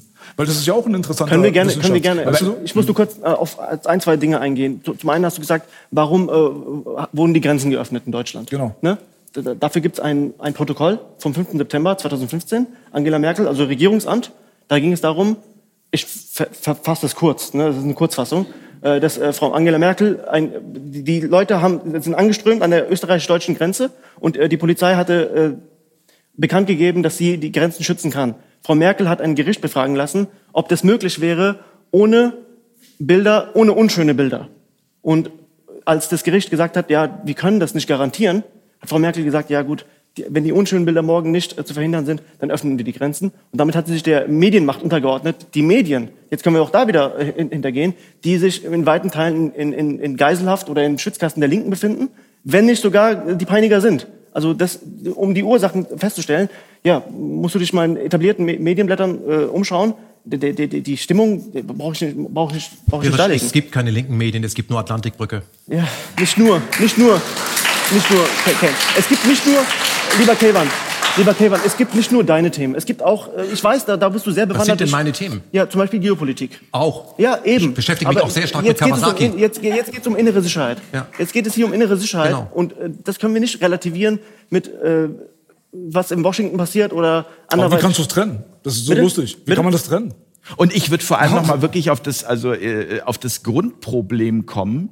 Also das Grundproblem ist doch am Ende dann die nicht ähm, erfolgte Integration in Bezug darauf, dass wenn jemand traumatisiert kommt, ihm geholfen werden muss, dass er diese Traumatisierung transformieren kann. Ich weiß, das ist ein langer Prozess und dadurch dann auch in dieser Gesellschaft gar nicht erst sein Trauma wie auch immer hier Ja, aber Jens, guck mal, ich bin so mehr der Zum Tragen Ich kommt. bin mehr derjenige, der sagt, ey, lass uns mal lieber präventiv handeln, anstatt jetzt den Topf überlaufen zu lassen und danach müssen wir jetzt alle wischen. Okay, danach kann es auch wieder sauber werden, kann ja sein, ja. Aber wir können auch einfach dafür sorgen, dass dieser Topf einfach nicht überläuft. Deswegen, um die Leute hierher zu bekommen, um ihr Trauma ihnen wegzunehmen, was bei den schwersten Fällen und so weiter wirklich nicht äh, möglich ist. Na, es ist sehr sagen. schwer. Also das So, ist schon will klar. ich Wir haben ja auch schon Traumaexperten hier am Tisch gehabt und das ist ja auch ein, ein Sehr, sehr wirklich schwer, schwieriges oder? Thema. Aber Ja. worauf ich Aber lass hinaus uns mal will, diese aber, ganzen Traumatisierten gar nicht entstehen lassen. Wie wär's damit? Ja, das ist der Grund, es nicht entstehen besser, zu lassen. Ja, natürlich. Ja, das Auf eine jeden- schließt ja auch das andere aber- nicht aus. aber, Nikolas, aber ganz kurz. auf die Frage, auf die ich hinaus möchte, wenn wir aus der menschlichen Perspektive dieses Thema betrachten, dann wäre jetzt mein Gefühl, müssen wir doch erstmal jedem vertrauen und ihm helfen. Also das ist doch, du, du- man kann doch jetzt nicht sagen, nur, nur und nur bitte, das ist die deutsche Sprache, also nur in Anführungsstrichen, weil Menschen dabei sind, die gewalttätig werden, helfen wir aber denen nicht, die nicht gewalttätig Wie werden. Ich selbst bin Ich. Familienvater. Ich ich ich stelle mir jetzt gerade einfach die Situation vor, ich bin in dieser Situation, ich fliehe von Lieber irgendwo, Jens. ich muss hier hin und dann höre ich, man macht mir die Grenze vor der Nase dicht, weil es Menschen gibt, die sich nicht an die Regeln gehalten Das ist eine haben. falsche Dichotomie, lieber Jens. Ich darf das kurz äh, erklären. Und zwar, das Rezept dagegen wäre ziemlich einfach. Und zwar Grenzkontrollen und im Nachgang auch eine harte, abschreckende Justiz. Damit hätten wir die Spreu vom Weizen getrennt. Das wäre möglich. Ja, ja. Und darf ich da ganz kurz? Ja. Und Ferosch, ich, ich, ich gebe dir der a- absolut recht, wenn sich jemand wirklich über Jahre komplett daneben äh, benimmt, das Gastrecht und kriminelle Handlungen auf deutschem Boden vollzieht. Raus mit ihm. Warum, Aber du warum findest, dauert das Jahre? Wa- Warum, Warum? Weil die Amerikaner immer noch hier sind. Lieber Kevan? Das hat damit zu tun. Doch, Lieber es hat, Kevan, es hat was hat das damit, Nein, was es hat hat das mit den Amerikanern in Rammstein zu tun, dass sie einen, einen, einen. Intensivstraftäter nicht abschieben können? Ganz einfach, die Amerikaner sind Intensivstraftäter in Rammstein und in Stuttgart mit Afrikon. Die sind auch noch hier. Bei denen sollten wir anfangen. Ich kann und nur- dann können wir noch was anderes tun, statt darüber zu diskutieren. Darüber zu diskutieren, weil, weißt du, ich bin für Folgendes. Wir sollten etwas, was gar nicht modern ist, vielleicht wieder in den Mittelpunkt äh, holen, damit die Bürger da draußen, die behelligt wurden, warum auch immer, vielleicht sagen, wo können wir denn anfangen? Wir müssen das Nation, Nationalstaat wieder neu definieren. Und ich bin dafür, dass wir nicht nur unsere Grenzen schützen, sondern die Grenzen anderer Länder respektieren. Da sollten wir anfangen. Da bin ich bei dir. Das eine schließt das andere nicht aus. Eben, Ja, ich bin eben. Und deswegen bin ich gar nicht, ich bin gar nicht bei entweder oder. Die Dinge haben nur miteinander zu tun. Kevin- es ist für den Bürger auf der Straße total unangenehm, unangenehm. Und die Politik tut nicht- immer so, als wäre sie gastfreundlich. Das ist Unsere. Politik ist gar nicht gastfreundlich. Unsere Politik holt Flüchtlinge hier, hierher, um die bombardierten Länder ausbluten zu lassen. Ja, Das ist und wir leiden darunter. Und ich sag dir genau, noch, wir noch leiden eins. Also das, diese Thematik ist nicht für den Bürger auf der Straße un- unangenehm. Du hast von Integration gesprochen. Das Wort Integration kann ich seit 2016 nicht mehr hören. Wir sind ja heute schon froh, wenn wir Zug fahren können, ohne mit Äxten und äh, Messern angegriffen zu werden. Also das ist ein absolutes Das ist ja, ich Luxusproblem. meine, aber da muss ich jetzt mal ganz ehrlich sagen, ich bin so oft Zug gefahren und bin noch nie von Messern Ja, angegriffen worden. du Das ist wieder- verstehst, das du ist verstehst, wieder- du das- verstehst, das was ich meine Mit der selektiven Wahrnehmung. 3000 Messerangriffe allein in Berlin jedes Jahr. Das macht sieben jeden Tag. 20.000 Messerangriffe, äh, jeden Tag zwei Gruppenvergewaltigungen in Deutschland. Ja, aber bei wem denn? Kevin, bei der deutschen Oma Ke- oder was? Aber, aber Kevin, noch mal ganz kurz zu Bei deinem wem? Punkt. Bei Wie wem? wär's, wie Guck wär's, dir die. Polizei- und Pressemeldungen Einmal an. Wem, Ich wem, gerne einmal- wem, wo, wo, wen greifen die Leute mit Messern und Äxten an? Wen Guck- denn? guck- guck dir die- das sind alles Sachen, die finden im Milieu statt. Das war schon immer so eine Nicht nur- Ghetto-Scheiße. nicht nur, guck ich dir die nie gehört, dass irgendeine an. Gruppe Nein, nein, das von stimmt irgendwelchen nicht, das stimmt nicht, das drei, vier Türken jetzt von irgendeiner Gang gehen jetzt nach äh, von Nö, mir nö, aus es gab... Es, Zehlendorf und überfallen Belasch. dann irgendwie drei Omas für ihre Perlenkette Belasch, mit Äxten und Messern oder was. Vor Habt ihr sowas schon mal gehört? Vor paar Jahren, äh, ihr habt bestimmt von einem äh, Fall gehört, wo eine Polizistin einen ähm, Migrant erschossen hat, der eine Axt in der Bahn gezogen hat und äh, mit der Axt auf sie losgerannt ist. Warum Sie- ist es jetzt so wichtig, dass es ein Migrant war? Naja, weil, weil du, weil du gerade naja, du hast ja gerade gesagt, das findet nur in, in, in den Milieus statt. Das findet Und, äh, hauptsächlich in den Milieu statt. und ich- Hauptsächlich. und- das heißt nicht, dass Naja, irgendwelche... aber es- es Mann, guck mal, Digga, die, die Ausnahme bestätigt die Regel, Digga. Das ist halt so ganz normal. gibt- es gibt aber wo wir herkommen, guck mal, Nikolai, wir sind, wir sind in Kreuzberg Messer- aufgewachsen, wir haben diese ganze Messergewalt, äh, äh, haben wir erfunden. Digga, die guck mal, ich sag's dir ganz öffentliche ehrlich. Verkehrsmittel sind noch kein Milieu. Digga, das hat damit nichts zu tun. Es geht darum, dass, guck mal, Berlin hatte eine Gewaltspirale und die hat sich entwickelt. Und die meisten Leute haben das gar nicht geschnallt und du warst da gar nicht dabei. Das würde ich mit dir mal Ich einfach mal ganz kurz sagen. Deswegen. Ich- deswegen ich lass, lass dir das mal erklären von Ja. jemandem, der dabei war. Okay. Also so aus unserer Perspektive die Erklärung, warum diese Gewaltspirale so krass nach oben gegangen ist, ist halt auch einfach so diese Thematik des Ghettos natürlich. Weil wenn wir Kreuzberg jetzt sehen, was wirklich für die Berliner History eigentlich der ausschlaggebende Faktor war dafür, dass diese Messergewalt so extrem in die Höhe gegangen ist, muss man dazu sagen. Also ich bin sehr stolz darauf, ein Kreuzberger zu sein, aber auf den Faktor bin ich nicht stolz. Weil letztendlich haben wir Wedding und äh, Moabit und so weiter an uns anpassen lassen müssen, quasi, weil unsere halt einfach extrem gewalttätig waren und angefangen haben, Leute abzustechen, anstatt sie nur zu schlagen und so weiter. Das ist wirklich die History von Berlin. Da sind wir jetzt gerade so Anfang 80er Jahre. Ja, Anfang 80er Jahre. Seinen großen Höhepunkt hat die Sache Mitte der 80er Jahre gefunden. Aber wenn man sich Kreuzberg von damals mal anguckt und deswegen mir fehlt dann halt immer so die Erklärung. Man kann immer auf Statistiken gucken, alles gut. Aber die Erklärung an und für sich ist halt einfach, dass wir es mit einem Bezirk gehabt, zu tun gehabt haben, wo es sehr, sehr wenige Möglichkeiten gab für die Leute, sich zu entfalten. Ja, das ist ja so in der Gesellschaft, das ist ja ganz normal. Es kommt immer zu Konflikten zwischen Mittel und Zielen. So, welche Mittel sind da und welche Ziele haben die Leute? Die Leute können vielleicht Ziele haben, vielleicht keine, aber Mittel gab es bei uns keine. Wir waren Leute, die also ich weiß nicht, wer das kennt, aber wer hat denn schon mal mit 15 anderen Leuten in dieselbe Toilette geschissen? Also Außentoiletten irgendwie in Kreuzberg zu haben, Hygieneumstände vom niedrigsten überhaupt. Es war ein Randbezirk direkt an der Mauer, da wo eigentlich besetzte Häuser waren, Punker und dann halt natürlich das Türkenghetto, weil es Küçük Istanbul genannt wurde, weil wir teilweise 70, 80 Prozent irgendwie Migranten hatten in einem Bezirk, wo es gar nicht nötig war, sich in Anführungsstrichen zu integrieren, weil man die Sprache nicht sprechen musste, gar nichts. Bist du in den Supermarkt gegangen, hast du Türkisch gesprochen? Hast du auf der Straße Türkisch gesprochen? Die Leute haben teilweise ihre Kinder nicht mehr in die Schule geschickt, weil Gastarbeiter, wir gehen ja irgendwann nach Hause. So.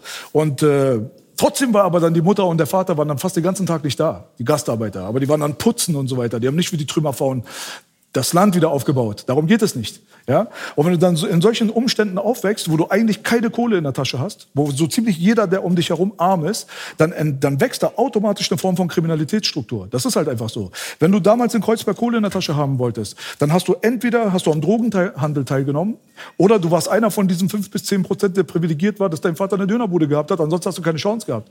Die haben damals, haben die unsere Bewerbungen, auch von Leuten, die sich echt Mühe gegeben haben und nicht zu diesem ganzen Ghetto gehören wollten. Aber, aber jetzt, ohne, ohne auf deine Geschichte noch mal näher einzugehen, aber ähm, du bist ja auch ein Mitglied der Gesellschaft geworden und du. Da können wir äh, gerne auch noch mal dazu kommen. Aber ja. ich habe auch keinen leichten Start gehabt. Ich bin da selber Flüchtling. Ja, aber, aber genau aus diesem Grund. Deswegen. Du gehst ja auf niemanden mit dem Messer los. Na ja, gut, ich habe noch niemanden abgestochen, aber wir waren schon sehr gewalttätig. Also ich war schon in sehr, sehr vielen gewalttätigen Situationen verwickelt und ich habe auch sehr viele davon selbst provoziert. Sag ich dir ganz ehrlich, aber es war so mehr so die Schulzeit. Aber so diese eine Schwelle, ich war doch nicht der Stecher, so, das war ich nicht. Aber wir hatten sehr, sehr viele von denen und man musste sich an das Gewaltpegel, an den Gewaltpegel der anderen quasi anpassen. Das ist halt so, wenn du im Haifischbecken schwimmst, dann kannst du kein Guppi sein. So. Und das hat sich dann auf jeden Fall übertragen, weil letztendlich wurden wirklich die Bewerbungen von Leuten, die es wirklich gut gemeint haben, die versucht haben, ihre Schule abzureißen und so weiter, aufgrund der Postleitzahl in den Müll geworfen. 1000 Berlin, 36, du hast keinen Arbeitsplatz gefunden, du hast keine Ausbildung bekommen, nichts. Und jetzt sitzt du jetzt dort und dann kriegst du auch noch mit, dass du in dein Heimatland wieder zurückgehen sollst, weil es stand ja überall dort. 1989 vor allem, da wo die Mauer dann aufging und so weiter, war die Kriminalität, also die Gewaltbereitschaft von den vor allem Rechtsextremen gegenüber den Ausländern und so weiter war riesig groß. Wir hatten am Cottbuser Tor einfach Cafés, wo Nazis gesessen gesessen haben. Die haben einen Kumpel von mir das Auge weggeschossen. Wir haben diese ganzen Sachen alle erlebt. Die sind dort, die formieren sich, die schreiben, Türken soll man verbrennen an die Wände und spucken unseren Kindern in die, in die Gesichter. Das sind alles Sachen, die sind passiert, mit denen sind wir tagtäglich konfrontiert gewesen. So, und jetzt stell dir mal vor, du wächst jetzt dort auf so und du hast keine Möglichkeiten, dich zu entfalten und Teil dieser Gesellschaft zu werden oder dich zu integrieren, was auch immer das heißen soll. Und jetzt äh, suchst du dir Mittel und Wege. Und so bin ich dann an den Punkt gekommen, dass ich halt gemerkt habe, ah, okay, alles klar. Also die Gewaltspirale an und für sich, die hatte irgendwo eine Initialzündung und die hatte auch eine erklärbare History. Und das hat sich dann übertragen auf die restliche Berliner Struktur, war aber ein Gang-Ding. Das muss man dazu sagen. Die Gangs haben sich gegenseitig super krass abgefuckt. Es gab damals diesen großen Krieg zwischen Kreuzberg und Wedding, wo sich gegenseitig über den Haufen gestochen wurde und so weiter. Das Einzige, was die Gangs zu einer kurzen Zeit von einer Periode von ungefähr ein bis zwei Jahren damals geeinigt war, war tatsächlich dann der gemeinsame Feind. Da sieht man es halt wieder. Und das waren diese Neonazis, die nach dem Mauerfall einfach extreme Präsenz bekommen haben auf den Berliner Straßen. Da waren Springerstiefel ohne Ende am Kudamm. Aber unsere Leute, weil sie eben so gewalttätig waren, haben das in die Hand genommen, was die Politik nicht geschafft hat und haben diese ganzen Neonazis vom Kudamm entfernt. Das war nicht die Polizei, das war nicht die Politik. Das war einfach die Gewaltbereitschaft der Migranten, die einfach gewalttätiger waren als die Nazis damals. Und so hast du natürlich eine Gewaltsozialisierung dann in deinem Bezirk dann erlebt. Und dann kommen noch Sachen von außen dazu, die viele Leute auch dann irgendwie ausklammern. Und zwar die Beeinflussung durch zum Beispiel Musik, durch Filme. Als der Film Colors im Jahre 1988 veröffentlicht wurde mit den Crips und Bloods in Amerika und so weiter, hat es eine Welle auf den Berliner Straßen gegeben, das konntest du dir nicht vorstellen. Jeder war auf einmal ein Gangster. Und die Leute haben NWA und Fuck the Police und dies und das gehört und haben sich dann davon dann noch mehr aufheizen lassen. Aus Katastrophe wurde Totalkatastrophe. So. Und diese ganzen Geschichten, die haben vor uns dazu geführt, dass diese Messergewalt und Kriminalität und so weiter extrem in die Höhe geschossen ist. Und das haben wir alles am eigenen Leibe dann zu spüren bekommen. Letztendlich sind die Leute aber Spielbälle der Gesellschaft. Das haben wir nämlich gemerkt in dem Augenblick, da wo die Mauer dann weg war, Kreuzberg ein zentraler Bezirk geworden ist und die Leute gesagt haben, das ist uns jetzt zu teuer. Jetzt gibt's keine Kreuzberger mehr in Kreuzberg. Gewalt ist aber trotzdem keine Legitimierung für Gewalt. Nein, das geht ja nicht um die Legitimierung. Es geht um die Erklärung. Weißt du? Es geht einfach um die Analyse der Gewalt. Es geht um die Analyse der Gewalt und wenn wir da auf dem Soziologiefaktor jetzt mal so einmal ganz kurz diese Welle reiten. Es gibt ähm, Vielleicht können wir einmal kurz Nikola reinnehmen, weil ich, ich wollte ganz kurz sonst wird's zu sehr Du hast auch zu dem äh, Punkt Gewalt, also äh, noch mal kurz zu Kayvan. Ich meine, äh, ich bin irgendwie in einem Punkt bei dir und zwar, dass wir die Amis hier rauskriegen sollten, vor allem auch aus Rammstein bin ich voll bei dir. Aber können wir nicht beides machen? Können wir nicht Straftäter und die Amis rauswerfen? Ja, können also können wir nicht einfach beide? Aber beides, Äh, beides. Ja, ja, Dann beides. ja, aber aber wie willst du die ganz ehrlich, ganz ehrlich, irgendwo müssen du die ja natürlich habe ich nicht die Macht dafür, aber ich meine diese äh, diese Argumentation zu sagen, ähm, ja gut, wir haben jetzt hier Migrantengewalt und zwar überproportional, aber dafür sind ja auch die Amis hier und deswegen die müssen wir jetzt erstmal zuerst rauswerfen. Das das eine rechtfertigt das andere nicht. Hat doch keiner gesagt, Jens? glaube ich, oder? Also ich habe jetzt den Faktor Soziologie mehrfach jetzt gehört und in dem Kontext ähm, natürlich äh, Gewalt und Ursachen analysieren. Ne?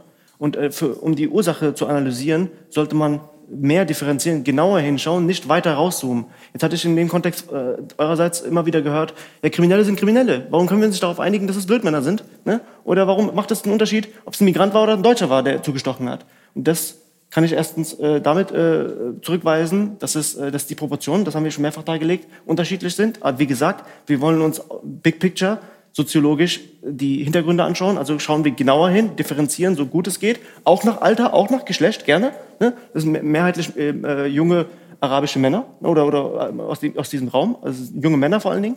Ne? Da kann man gerne berücksichtigen und ähm, begutachten.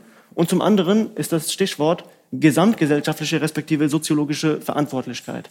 Wenn wir uns diese Fälle beobachten, jetzt gab es zum Beispiel letztes Jahr in ähm, Bautzen in, Sachsen einen Fall, wo ein Afghane, der im Arbeitsverhältnis mit jemandem stand, der 70 Jahre alt war und blind war. Und, äh, und äh, da gab es den Vorfall, dass er mit Ankündigung, nach einem Streit über Schulden ging es, mit Ankündigung viermal auf einen blinden 70-jährigen Mann eingestochen hat.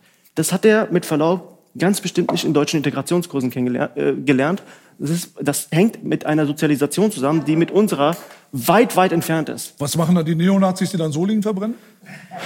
Was ist, wo, wo kommt Belasch, Belasch, Sozialisierung her? wir können uns gerne, wie gesagt, das ist Whataboutism, wir können uns Es gibt keinen Whataboutism, Doch, das ist ein natürlich. Ich, wir reden über Du setzt Sachen ins Verhältnis, um sie besser erklären wir, zu können. Wir, ne- einfach. wir reden über Migrantenkriminalität heute. Wir reden heute nicht über rechtsextreme äh, Gewalt Warum oder nicht? Terroranschläge. Das ist beides mit- weil das heute nicht das. Thema ist. Vielleicht erklären wir einmal kurz an der Stelle, was- was Whataboutism ist. Whataboutism, äh, Diskursablenkung, dass, dass man sagt, ja, wir haben hier ein Problem. Ja, aber was ist denn damit? Ja, wir, wa- wahrscheinlich sind wir darüber einig, aber diese Probleme bestehen. Es können auch zwei äh, Baustellen unabhängig Aber voneinander es geht doch um eure. Statistiken, oder nicht? Bitte? Es geht doch um eure Statistiken, darauf beruft Unter anderem, ja. Wenn du dir deine Kriminalstatistik jetzt Genau. anguckst, wie viele Todesfälle gab es denn durch Migrantengewalt, zum Beispiel äh, durch Das bewegt, sich, das bewegt sich, wenn ich das aus dem Kopf reproduzieren soll, im vierstelligen Bereich seit äh, 2015. Nein, nein, nicht seit 2015. Es geht ja nur um die Kriminalstatistik 2022 jetzt gerade. Ja. So, da haben wir 69 Fälle.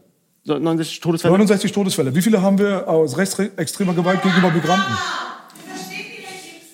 Ich höre gerade aus dem Publikum. Sag du es mir. Sag du es mir.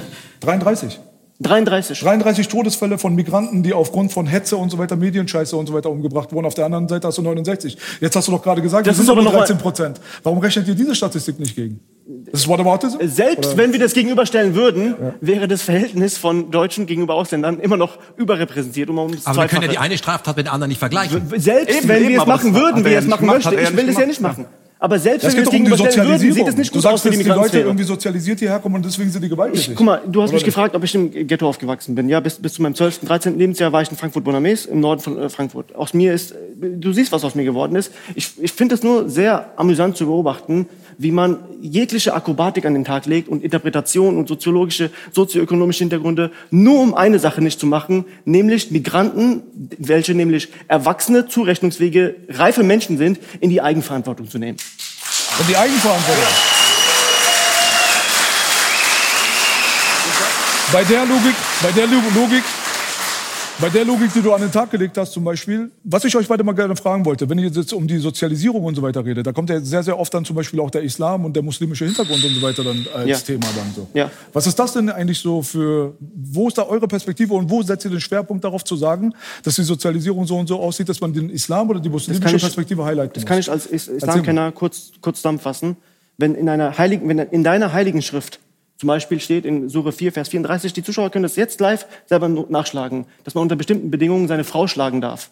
Dann musst du den Koran nicht gelesen haben. Dieses Buch, wenn das die heilige Schrift, wenn das die Philosophie einer Gesellschaft ist, die über Jahrhunderte wirkt, dann reflektiert das eine Mentalität, die sich auch in die, in die Nicht-Muslime oder in die weniger muslimischen, äh, überzeugten Muslime äh, auswirkt. Und deswegen erleben wir diese Mentalität und diese Sozialisation. Das hängt. Ach so, das ist hängt ein Beispiel, um die Gewalt zu Das erklären, hängt ja? indirekt, das hängt indirekt auch mit der islamischen Philosophie zusammen. Ja. Und das erklärt auch die Mafia, das sind alles Katholiken.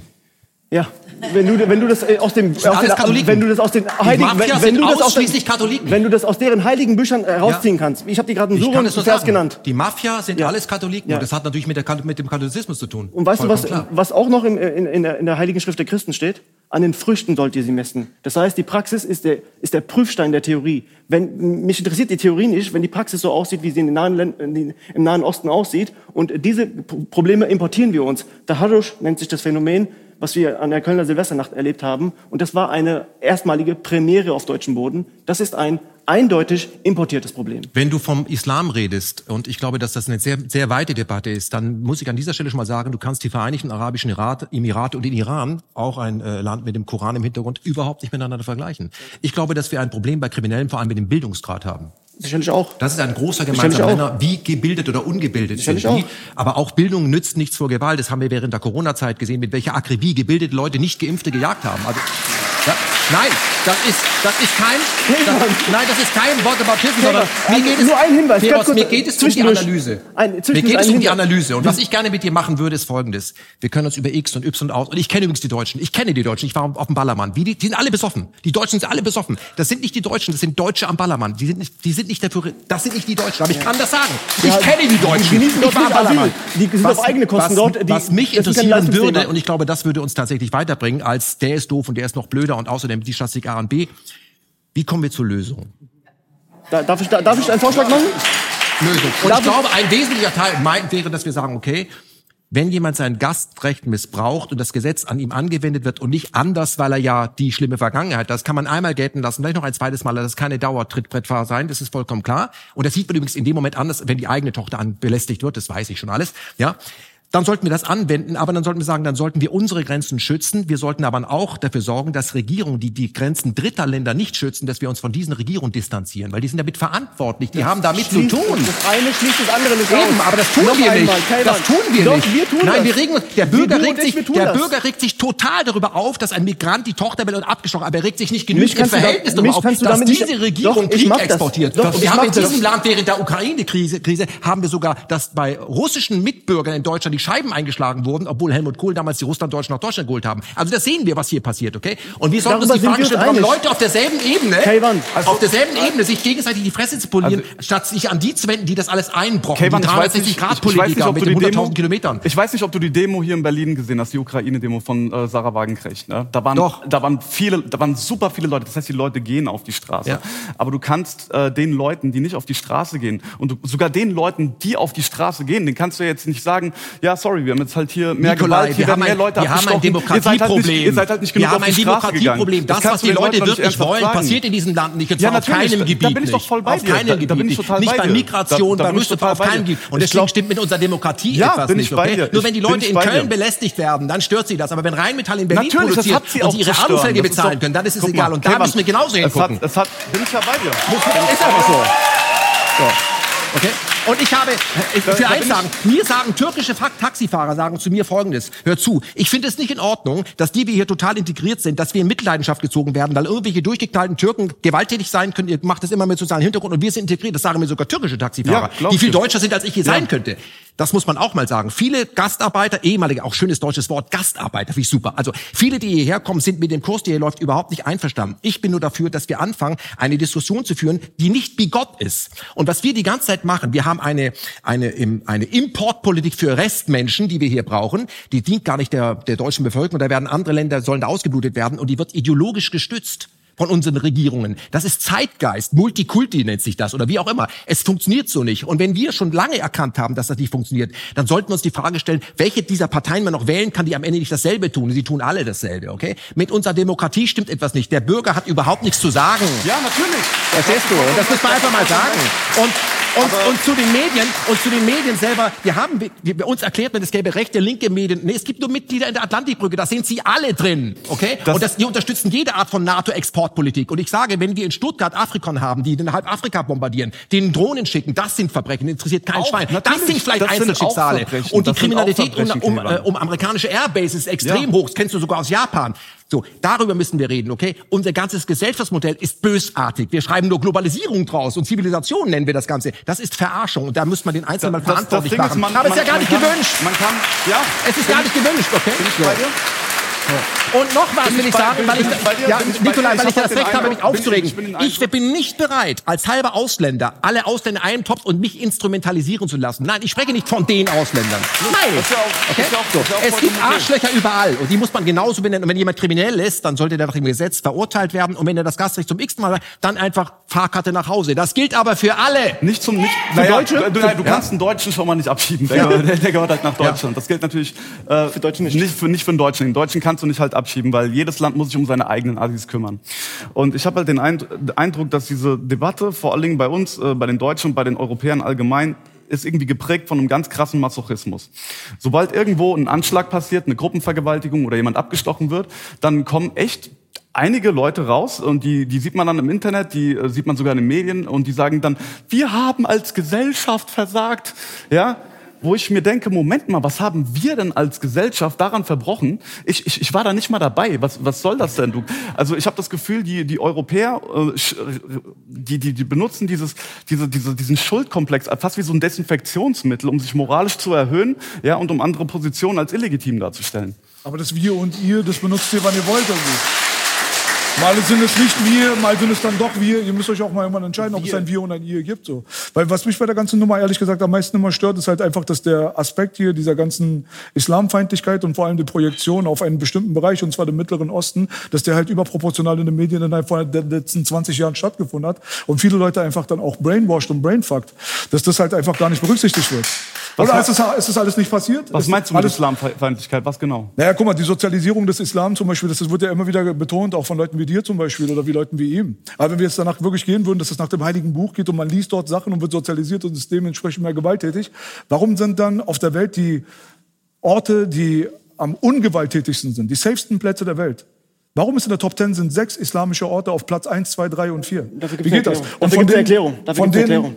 Von den, Erklärung. von den, äh, von den interessiert Orten, mich. von den Orten zum Beispiel, die aber am gefährlichsten sind, die den größten Crime-Index auf der Welt haben, ja, sind in den Top 30 zwei islamische Länder und beides sind Krieg- Kriegsgebiete. Das eine ist Syrien und das andere Afghanistan. Fast alles andere sind christliche Länder. Wie erklärt man sich dann? Wo kommt denn die Sozialisierung Ferros her? Das ist so ein darauf, Punkt. Und auf der anderen Seite, der 11. September hat stattgefunden. Ja? Wir sind zum Flughafen gegangen und die haben sich die Hand an die Maschinengewehre gepackt, nur einfach nur, weil wir aussahen, wie wir ausgesehen haben. Ja, wir sind mit Fremdenfeindlichkeit ohne Ende aufgewachsen. Das wird so vollkommen wegdiskutiert. Das ist, hat das alles nicht stattgefunden? Gab es das nicht? Haben wir uns das eingebildet oder was? Doch, doch, und es Peter. ist halt nur in Bezug auf uns aus dem Mittleren Osten mit einem muslimischen Hintergrund. Und ich persönlich praktiziere Islam nicht mal. Und wurde schon tausendmal in diese ganze Schublade damit reingeworfen und so weiter. Und damit wollten, wollten Leute dann Sachen erklären.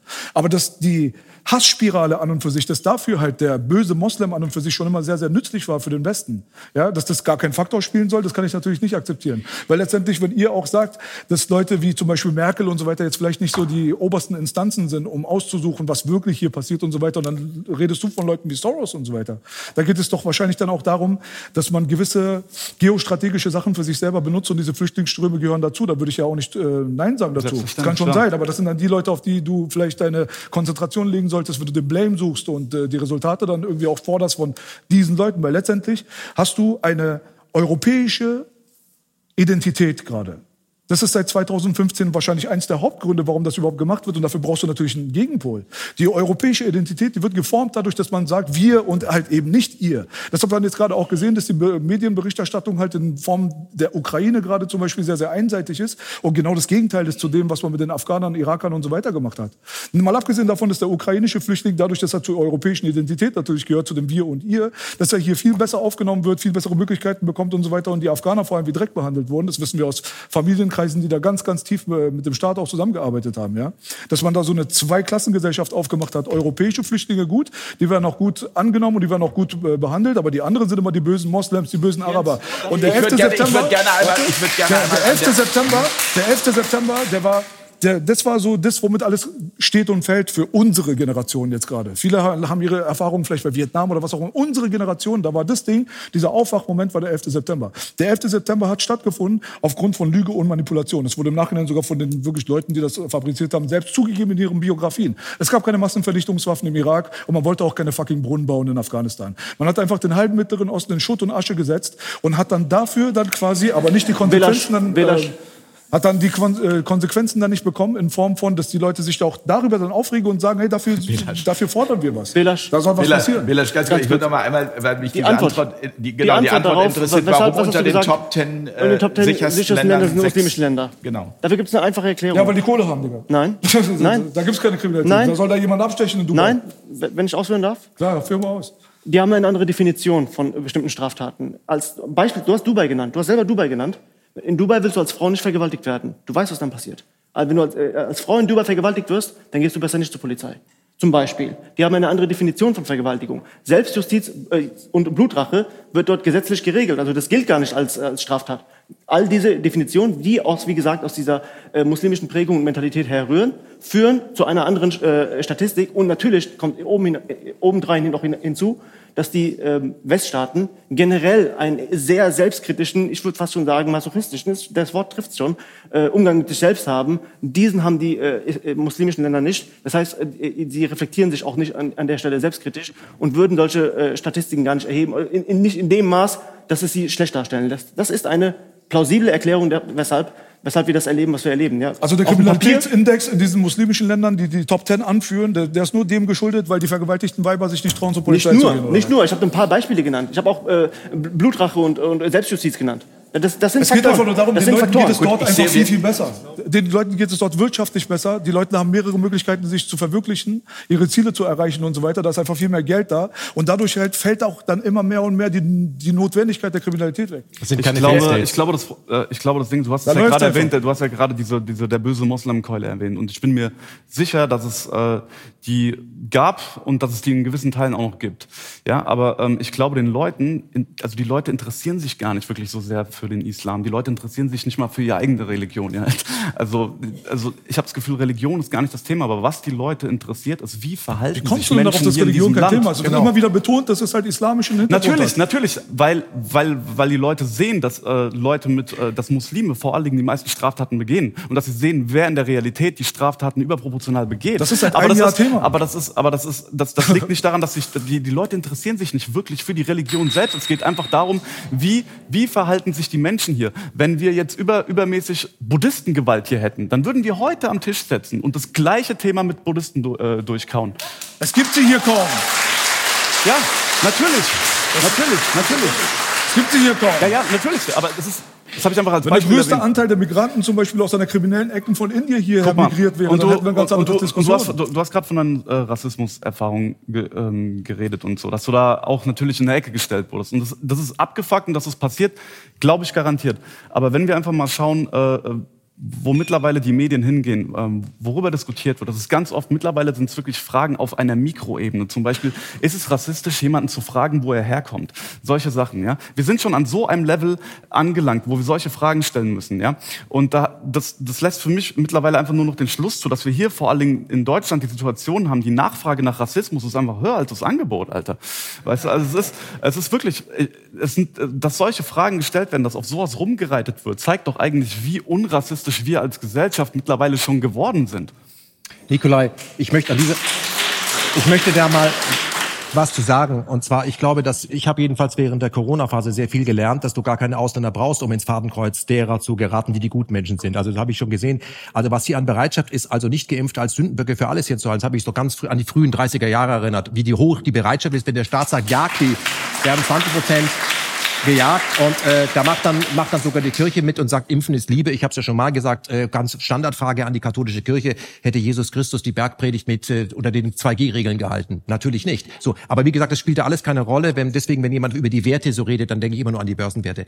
Ähm, ich glaube, dass wir ähm, einem dem Problem, von dem du sprichst, dass man sich genau überlegen muss, ob man dem Zeitgeist widerspricht, dass wir dem dadurch näher kommen, indem wir vielleicht mal wieder sagen, okay, das, was da als Zeitgeist formuliert wird, nämlich Deutschland kann weg, national, Deutschland ist scheiße, ist ja so eine klassischer, äh, also Dreck, das Dreckschwein Deutschland kann weg, sagen ja auch Rot-Grün ist total links und so. Dass wir darüber, darüber reden müssen, warum wir eigentlich das einzige Land sind, in dem man jede Art von Flagge hissen darf, nur nicht die eigene. Das ist die erste Frage mal. Kann man ja mal stellen. So. Und, und ich glaube, dass ähm, dass äh, nach äh, dem Ende des äh, Ersten und Zweiten Weltkrieges und dem, was hier auch analysiert wurde, rauf und runter bei NTV, dass wir sagen können, okay, gibt es auch irgendetwas, auf das man in Deutschland nach dem Nachkriegsdeutschland, aber vielleicht oh, vor den 13 Jahren stolz sein sollte? Da gab es ja jetzt nicht nur Adolf Hitler, sondern es gab ja vielleicht auch noch Humboldt, wenn sich jemand erinnern möchte, Goethe und so weiter. Und es gab ja auch danach ein Aufbauprogramm. Könnte man ja auch mal darauf hinweisen. Deswegen soll das gar nicht relativieren. Man soll während den Anfängen, und ich glaube, wir haben während der Corona-Phase gesehen, wie schnell das geht. Denunzieren war wieder total cool. Melden Sie Kinder, die im Park spielen. Wie viele Leute mitgemacht haben. Es waren aber deutsche Kinder. Deutsche haben deutsche Kinder gemeldet. Da brauchst du gar keine Ausländer. So schnell geht das, ja. Deswegen bin ich auch nach Schweden. Ich halte den Scheiß nicht mehr aus, verstehst du? So. Ähm, was ich sagen möchte ist, ich glaube, dass wir in, ich würde den Deutschen gerne von außen helfen. Weil ich vieles in Deutschland schätze als halber Ausländer, was echt gut ist. Das dürfen die Deutschen aber selbst nicht sagen, weil sonst ist es gleich nationalistisch. Ja, so. Ich bin der Patriot, jedenfalls halber. Ich glaube, dass man auf vieles in Deutschland stolz sein könnte. Man kann zum Beispiel auf das äh, stolz sein, was man nach dem Zweiten Weltkrieg hier zumindest an äh, Demokratie Versionen geleistet hat. Es gab schon mal auch eine soziale Marktwirtschaft unter der SPD, als sie noch SPD waren. Darauf kann man verweisen. Es gab tolle Politiker von Willy Brandt bis Egon Bahr. Helmut Kohl war übrigens, wünsche ich mir zurück, wenn ich das heute sagen darf. Also hätte ich nicht gedacht, ja. Also als was wir heute haben. Also da muss ich Helmut Kohl, muss, dann kann er zurückkommen. Also, ja. So, also ich glaube, wenn Helmut Kohl hätte einen Herrn Habeck und Frau äh, Baerbock nie eingestellt, glaube ich nicht. Das wäre selbst ihm zu viel geworden. Ich glaube, dass wir uns äh, konzentrieren müssen, dass wir sagen, okay, wenn wir in diesem Land sagen, es gibt einige Leute, eine, eine Gruppe von Menschen, die passen nur einem gewissen Quantität zu uns, können wir ja einfach mal sagen, ganz pauschal, dann sollten wir als Bevölkerung doch steuern können, wie viele hierher kommen. Steuern wir das als Bevölkerung? Oder aber sind es Volksvertreter, die irgendwas anderes vertreten? Nämlich irgendwelche geopolitischen Dinge. Wie werden wir die denn eigentlich los? Gut, das, da wäre ja aber wieder die, die, die Frage, wer profitiert davon? Ja, also das ist ja immer wieder die, nein, aber das ist ja immer wieder die Frage, die wir stellen müssen, qui bono, um zu schauen, Prost, um zu schauen, ist viel Energie im Raum, deswegen fliegen hier auch so viele Gläser um. Also, ähm, um zu schauen, äh, wie wir vielleicht dann auch zu Lösungen kommen. Ja, eine, eine wesentliche Lösung ist zum Beispiel, da spreche ich jetzt mal aus meiner Branche, die Diskussion wird ja beherrscht von dem, was die Leute wissen. Und unsere Branche sorgt dafür, dass die Leute immer nur dasselbe wissen, nämlich nur eine Perspektive, aber eine falsche. Wir müssen bei den Medien anfangen. Da müssen wir anfangen. Und warum? Weil ich finde, Erstens, ich finde, dass Punkte, wie Ferros sie bringt, durchaus in ARD und ZDF kommen sollten. Und zwar die ganze Zeit sollte genauso diskutiert werden. Das ist nämlich, hat er vollkommen recht, unterrepräsentiert und macht es dazu etwas Heiligen. Nein, lass uns darüber diskutieren. Aber für meine fucking Gebühren, die ich bezahlen muss. Nicht nur hier.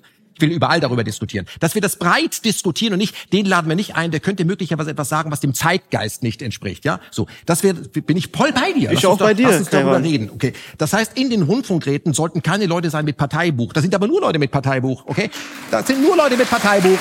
Und da gehören Leute rein, die wir ganz zufällig aus der Bevölkerung auswählen und da sind alle möglichen dabei. Und dann hätten wir die erste breite Diskussion, was hier eigentlich diskutiert wird. Und was ich mir wünschen würde, ist, dass das, was die Bevölkerung im weitesten Sinne wünscht, indem sie breit informiert wird und nicht nur einseitig, dass das dann auch umgesetzt wird. Wie könnte man das machen? Ich habe so ganz verrückte, einfache Ideen. Ich bin dafür, dass Parteiprogramme bindend sind. Wenn jemand schreibt, kein Rüstungsexport in Kriegsgebiete und das dann macht Betrug abwählen. Handschellen, tschüss, mach's gut. Nicht in vier Jahren sich darüber ärgern. Nein. Und ich bin auch dafür, dass ein Land mit der deutschen Geschichte sagen dürfte dazu, wir können nur noch Weltmeister sein in Diplomatie.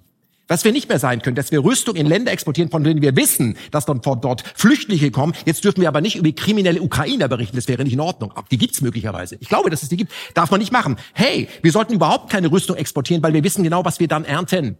Flüchtlinge, Traumatisierte, Irre, alles Mögliche. Und wenn wir das nicht wollen, sollen wir sagen, wir, aus der deutschen Geschichte lernen wir, dass wir das nicht mehr wollen. Das geht nur, indem wir die Oberhoheit über unsere eigenen Medien wieder haben. Aber wir bezahlen diese Leute, dass sie uns das Gehirn waschen. Da müssen wir anfangen. Weil solche Diskussionen, wie wir sie haben, und auch ein Schlagdaubtausch beim Öffentlich-Rechtlichen ja gar nicht stattfinden. Ich finde es ja super, wenn Sie uns alle mal bei Lanz einladen würden. Wäre riesig super. Wäre nicht super. Uns laden Sie nicht ein. Vielleicht sollten wir den Lanz mal einladen. Ich weiß nicht, können wir ja so mal machen. Ja, das versuchen wir ja immer mal. Ähm, Ja. Aber das ich bin, halt, ich bin, äh, wir, wir sind ich ja bin genau eine- für diesen Diskurs ich bin, da. das heißt doch auf Augenhöhe. Ich bin für eine faire und auf Augenhöhe Diskussion. Wenn ein Mensch in Deutschland Straftaten begeht, dann kriegt er, dann sollte er nicht mit Glacé-Handschuhen angefasst werden, nur weil er Migrationshintergrund hat. 100 Prozent. Okay? Wenn es aber jemand macht mit einer amerikanischen Uniform, dann sollte er nicht noch einen Preis bekommen. Okay? So, das ist genau das. Und wir zahlen das auch noch. Okay? Wir, modern, wir modernisieren inzwischen in Deutschland wieder Atomwaffen. Und wir nennen das dann nukleare Teilhabe. Das ist das, was wir gerade machen. Was meinst du, was da passiert? Wenn, ein, wenn ein Atompilz über einer amerikanischen Airbase aufsteigt, was meinst du, was es da zur Flüchtlingsbewegung kommt? Deutsche in die Schweiz, das ist die große Flüchtlingsbewegung. 100 Prozent. Was es ja auch schon gab, oder? Es gab ja auch schon eine Ja. große... Die sind alle mehr oder weniger ich Flüchtlinge von wir wieder, Nachsteigen. also mir, mir, also, also wir, also ich glaube, wir, mein Gefühl, ähm, wir kommen bei den Details, also die Details führen uns nicht zu der Lösung und die Lösung, das, was jeder Einzelne tun kann, beziehungsweise das, was wir tun kann, indem wir uns engagieren, indem wir Projekte gründen, wie so ein Projekt hier und wie viele andere Projekte, auch Medienprojekte oder auch Projekte, wo einfach das Neue entsteht, wäre für mich äh, also eher die konstruktive Frage, was können wir denn tun? Naja, das, was wir jetzt gerade zum Beispiel machen. Also, Wir können darüber wir- sprechen, aber sprechen Genau. ist das eine. Und was wäre jetzt auch eine Handlung, die du daraus ableiten Ich meine, würdest? Reichstagssturm hat ja nicht so gut funktioniert, deswegen äh, Gewalt ist keine Lösung. Ja, natürlich. Nee, ähm, ich glaube, jeder kann halt in seinem Rahmen nur das machen, was er halt machen kann. So, ich bin äh, Stand-up-Comedian, er ist YouTuber und äh, er ist ähm, einfach wahnsinnig und ähm, und er ist Rapper. Also jeder macht in seinem Einflussbereich halt das, was er irgendwie machen kann. So, ne? Und äh, ich kann jetzt leider nicht bestimmen, wo die Politik hingeht. So, ich äh, sitze nicht in der Politik. Gott sei Dank sitze ich nicht in der Politik. Da hatte ich nämlich sowieso keinen Bock drauf. Und ich glaube, jeder Einzelne kann ähm, leider nur oder was heißt hier leider? Vielleicht ist das das, was die Veränderung herbeiführt. Jeder kann nur in seinem Mikrokosmos versuchen, sein Bestes zu geben und zu sich selbst zu stehen, zu seiner Wahrheit und dadurch äh, das in die Welt zu bringen, was er für richtig hält. Und ähm, wenn, um es aber vielleicht noch mal auf diese, noch mal einmal kurz auf diese politische Ebene äh, zu bringen, wenn ich, wenn ich jetzt, wenn man mich fragen würde, was sollte man jetzt machen? Ich würde halt sagen, lass unsere Grenzen beschützen und wirklich darauf achten, wen wir hier reinlassen und wen nicht, dass wir einfach wissen, wer hier reinkommt und wer nicht. Die Leute, die straffällig werden, ausweisen. Und äh, weil wenn wir das nicht machen, ja, dann bleiben wir weiterhin das beste Deutschland, das George Soros jemals hatte. Das ist halt meine meine Version der Sache. Weißt du, was ich mir wünschen würde? Ich würde mir eine solche Runde wünschen, wo Täter und Opfer an einem Tisch sitzen. Wer ist Täter? Ja, die Täter, von denen wir gesprochen haben, und auch die Opfer. Wir müssen auch mal gucken, wie wir mit Schuld umgehen, wie wir mit Sühne umgehen, wie wir mit unserer Strafjustiz umgehen, ob da eigentlich am Ende bessere Menschen bei rauskommen. Natürlich nicht. Darüber müssen wir grundsätzlich reden. Wir müssen überhaupt reden über Zivilisation. Was bedeutet das? das wir sind doch alle mehr oder weniger gedrillt. Keiner handelt wirklich frei, sondern ist gedrillt. Und deswegen hat auch Corona so gut funktioniert, weil die Leute, die immer Opportunisten waren, in der Pyramide oben sind, haben abgenickt. Wir sind alle Opfer von diesem Wahnsinn. Und deswegen, ich bin dabei Ganser. Wir müssen anfangen, natürlich das Kleine sehen. Wir müssen aber auch die Menschheitsfamilie sehen, sagen, wie kommen wir raus aus dieser Scheiße? Wir leben in einer Pyramidengesellschaft, in der ganz wenige Leute mit ganz viel Geld uns gegeneinander ausspielen. Das ist das, was hier läuft. Genau. Das nützt natürlich, das nützt, das nützt natürlich nichts dem Opfer, der in Köln belästigt wird. Das ist, das ist vollkommen klar. Das soll das auch gar nicht rechtfertigen. Aber wer das abkoppelt, sagt, das hat damit gar nichts zu tun, der irrt sich. Ich bin grundsätzlich, ich bin grundsätzlich da ein bisschen skeptisch, auch bei dem Gebrauch des Wortes Familie. Meine Familie, die kenne ich beim Namen. Ne, also ich, das inflationär auf die ganze Welt auszuweiten. Ich bin mehr der Philosophie, dass man erstmal vor seiner eigenen Haustür kehren sollte, bevor man rausgeht, um die Welt zu retten. Das ist ein grundlegendes, grundlegendes Prinzip. Das ist halt etwas, was uns vielleicht irgendwo idealistisch unterscheidet. Das nennt man Eigenverantwortung. Äh, Ja. Aber Eigenverantwortung, so verstehe ich Kevan auch immer in allem, ja was auch- er das gesagt wäre hat, vereinbar. sagt er ja genauso. ja- also in die wäre ja Eigenverantwortung zu kommen. Kevan, unterbrech mich. Ich hab, ich gebe dir 100% Das unterscheidet euch gar Ich bin nicht. für Weltfrieden, aber ich bin dafür, dass zumindest wir ihn dezentral organisieren. Hier bei uns in Deutschland fangen wir damit an. Und zwar diejenigen, die in Deutschland Kriege organisieren, unsere Freunde, die sollten wir einfach sagen, du Ja. kannst nach Hause gehen. Das würde ich jetzt Kevan, mal machen. Kevan, da bin ich bei dir. Und, äh, aber grundsätzlich sollten wir dabei auch unsere Interessen nicht außer Acht lassen. Das, Das sind das unsere sind unsere Interessen. Das sind unsere, Interessen. Aber in Bezug auf Migration, wenn jemand hier kriminell wird, meiner Meinung nach, das ist bereits seine zweite Chance. Er ohne Vertrauens, ohne Grenzkontrolle mit einem Vertrauensvorschuss hier eingeladen oder die Grenzen überquert und äh, revanchiert sich mit einer Sexualstraftat, mit einer unmenschlichen Straftat, biometrische Daten feststellen, ab in den nächsten Flieger nach Möglichkeit auf eigene Kosten und lebenslanges Einreiseverbot. Darüber, da, das ist nicht xenophob, das ist nicht rassistisch oder suprematistisch. Das Aber- ist aber das die absolut- Frage für Jens, uns ist Jens, ganz trotzdem, kurz. wohin? Das, bitte? Wohin? Zu, zu, in seine Heimat. Also äh, migrantische Straftäter. Und wie gesagt, das ist nicht, äh, das ist nicht xenophob, das ist nicht außerhalb des Machbaren. Das, die technischen Möglichkeiten sind da. Das ist das absolut Mindeste für einen Staat, der sich den Interessen, Sicherheit und der Freiheit seiner Bürger wirklich verpflichtet hat. Das ist Jens, darf ich noch einen Punkt? Bevor, bevor die äh, Gelegenheit nicht mehr da ist, ähm, du hast gefragt, was wir können wir machen. Äh, völlig selbstredend darüber reden. Mit Kommunikation versteht und fällt alles. In diesem Sinne vielen Dank für die Einladung, also auch fürs auf die Beine stellen. Zum anderen, äh, das ist ähm, ein Punkt, der immer wieder vergessen wird. Und da würde mich auch eure Meinung ergebnisoffen interessieren. Die demografische Entwicklung in Deutschland. Das, ist, das sind vier Faktoren. Im, Grunde kann man es runterbrechen. Einwanderungsquote, insbesondere aus äh, kulturfremden Nationen. Ja, kulturfremd, darüber können wir uns gerne streiten. Aber wie aus dem islamischen Raum, ein, deren Einwanderungsrate, die Auswanderungsrate der Deutschen nicht zu vernachlässigen. Dann die Geburtenrate, die Geburtenrate der hier lebenden äh, Deutschen und die Geburtenrate der hier lebenden Nichtdeutschen. Diese Faktoren kann man in den Taschenrechner eingeben. Nach 80 Jahren haben wir ein ausgetauschtes Land. Wollen wir das? Ist die Frage. Wollen wir das, dass die Deutschen in ihrer eigenen Heimat demografisch verdrängt werden? Ich als Nicht-Deutscher in dem Kontext sage, ich bin entschieden dagegen. Ich, bin, ich trete immer dafür ein, dass jedes Volk ein Recht auf seine Heimat hat.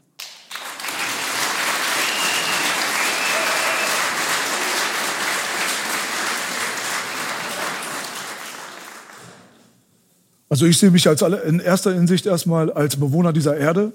Diese ganzen Kategorien und so weiter, die sind so mehr schädlich als förderlich, wenn ich mal meinen Senf dazu geben kann. Denn Globalismus an und für sich, auch wenn wir das sehr, sehr hart kritisieren, ist es eigentlich eine nicht aufzuhaltende Konsequenz aus dem Ganzen. Wir rücken einfach weltweit immer näher zusammen und das Internet hat natürlich seinen Beitrag dazu geleistet. Heutzutage weiß man einfach, was in China passiert und die Kulturen vermischen sich und die Sozialisierungen vermischen sich auch. Heutzutage werden Leute zum Beispiel aus einer chinesischen App, nämlich TikTok, sozialisiert und gucken amerikanische Filme und lassen mal hier und da die Musik aus dem und dem Land laufen. Also, dass wir als Menschheit an und für sich sowieso die Grenzen und so weiter aufstoßen werden müssen, das ist, glaube ich, eine Konsequenz, an der kommen wir sowieso nicht vorbei. Und das ist auch eigentlich in Ordnung. Nur haben das die falschen Leute diesen Mindstate gehijackt. Das ist so meine äh, Empfindung, weil letztendlich haben wir Grenzen, die teilweise beim Lineal gezogen wurden, so gerade wie sie sind. Und die basieren eigentlich aus, auf Plünderung, Vergewaltigung und auf Machtgier. So, also wenn wir da hinkommen wollen, uns als Menschheitsfamilie in Anführungsstrichen so zu sehen, ja, dann ist es irgendwann sowieso so, dass wir uns von diesen Gedanken verabschieden müssen, dass er Deutscher ist, er ist Afghaner, er ist dies, er ist das. Weil letztendlich kommt es mir eher so vor, als wenn wir hier gerade einen Krieg ausfechten zwischen der Elite und der Unterschicht. Und die Mittelschicht an und für sich schafft sich auf der ganzen Welt immer mehr und mehr ab. Und die Leidtragenden dadurch, die werden überall produziert und damit muss man auf einmal umgehen. Und wenn man jetzt mit der deutschen Geschichte mal als Beispiel mal jetzt äh, zum Beispiel mal vorangeht, wir hatten ja auch zum Beispiel mal Leute wie leider aus der AfD und so weiter, die gesagt haben, ja, was war denn mit den Deutschen? Damals hatten wir doch auch Krieg, wir sind doch auch standhaft hier geblieben. Stimmt doch nicht. Ich meine, wenn du dir mal anguckst, dass zwischen 1650 und 1950 insgesamt sieben Millionen Menschen aus Deutschland migriert sind, alleine nur in die USA. Und heutzutage 60 Millionen US-Amerikaner eigentlich deutschen Ursprungs sind, was ihre Genetik angeht. Dann guckt man sich das Wort Integration an und merkt, dass wir verarscht werden. Integration, so wie es uns heutzutage von den Medien und so weiter äh, beigebracht wird, und da- bin ich bei Kayvan, das ist nichts anderes als Manipulation, ist eine Anpassung. Aber Integration sollte normalerweise ein dialogischer Begriff sein. Das bedeutet, dass man nicht hierher kommt, als Fremdkörper betrachtet wird und sich dann in ein äh, System integrieren muss, sondern jeder Einzelne dieser Gesellschaft ist verantwortlich dafür, sich zu integrieren in diese Gesellschaft.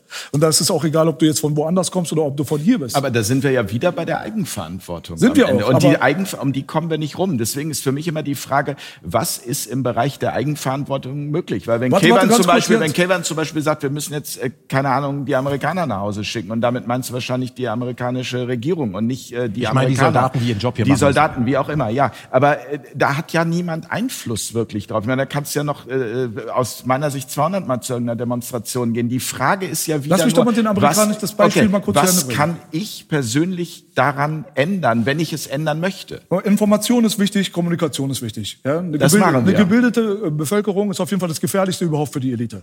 So, das ist erstmal so das Allerwichtigste von meiner Seite aus. Aber auf der anderen Seite. ja das ZDF. Ja, danke schön. Ja, so. Und du hast dann zum Beispiel am amerikanischen Modell, weil er sehr oft die Amerikaner kritisiert hat, aber du hattest dort sieben Millionen Deutsche, die dorthin gewandert sind und sich dort integriert haben, in, in Anführungsstrichen. Was ist der Unterschied zu denen, sage ich mal, aus dem Mittleren Ost- Osten, die sich hier so nicht richtig beheimatet fühlen und sich nicht integriert fühlen? Wenn du dir mal anguckst, zum Beispiel, was in Amerika passiert ist, und das Äquivalent, wenn man sich mal die Bevölkerungsdichte reinzieht, von sieben Millionen damals wäre heutzutage 40 Millionen, weil im Jahre 1650 hatten wir nur eine Bevölkerungsdichte von 500 Millionen Leuten auf der ganzen Welt. Also sind es ganz schön viele Leute gewesen, die aus Deutschland nach und nach wegen dem 30-jährigen Krieg oder vielleicht mal irgendwelche religiöse Geschichten wie Protestanten gegen äh, Katholizismus und so weiter gesagt haben, nein, hier will ich nicht mehr sein. Steuern waren auch ein Grund. Sie sind auch aufgrund von Steuern dorthin gegangen, weil sie als Farmer zum Beispiel besser leben konnten und so weiter. Haben sich dort aber integriert. Weil sie nicht als Fremdkörper Körper behandelt wurden, war das die Frage der Integration auch gar nicht so richtig so allgegenwärtig. Und so hast du heutzutage halt den Fall, dass du in Texas, dadurch, dass die Leute halt nicht als Fremdkörper betrachtet wurden, als Fremdkörper auch betitelt wurden und sich so gefühlt haben, hast du in Texas das Texas Barbecue, was eigentlich eine deutsche Grilltradition ist. Und auf der anderen Seite sind ganz, ganz Amerika ist am Weihnachtsbaum beschmückt am 24. Dezember, was auch eine deutsche Tradition ist. Aber da fragt keiner mehr danach, wo das eigentlich hergekommen ist. Und die meisten Deutschen, die heutzutage diese 60 Millionen, die empfinden sich selbst als Amerikaner. Viele von denen wissen gar nicht mehr, dass die deutschen Ursprungs sind. Da hat es also sehr gut funktioniert. Deswegen ist es ein dialogischer äh, ein dialogischer Prozess. Das bedeutet, ich lerne von dir, du lernst von mir, ich akzeptiere dich, du akzeptierst mich. und so entsteht auf einmal eine homogene Gesellschaft, die sich gar nicht mehr da über diese ganze Scheiße unterhält. Mit du Aber- bist fremd, ich bin dies, du bist das. Aber die USA und Deutschland, die haben ja die, ähm,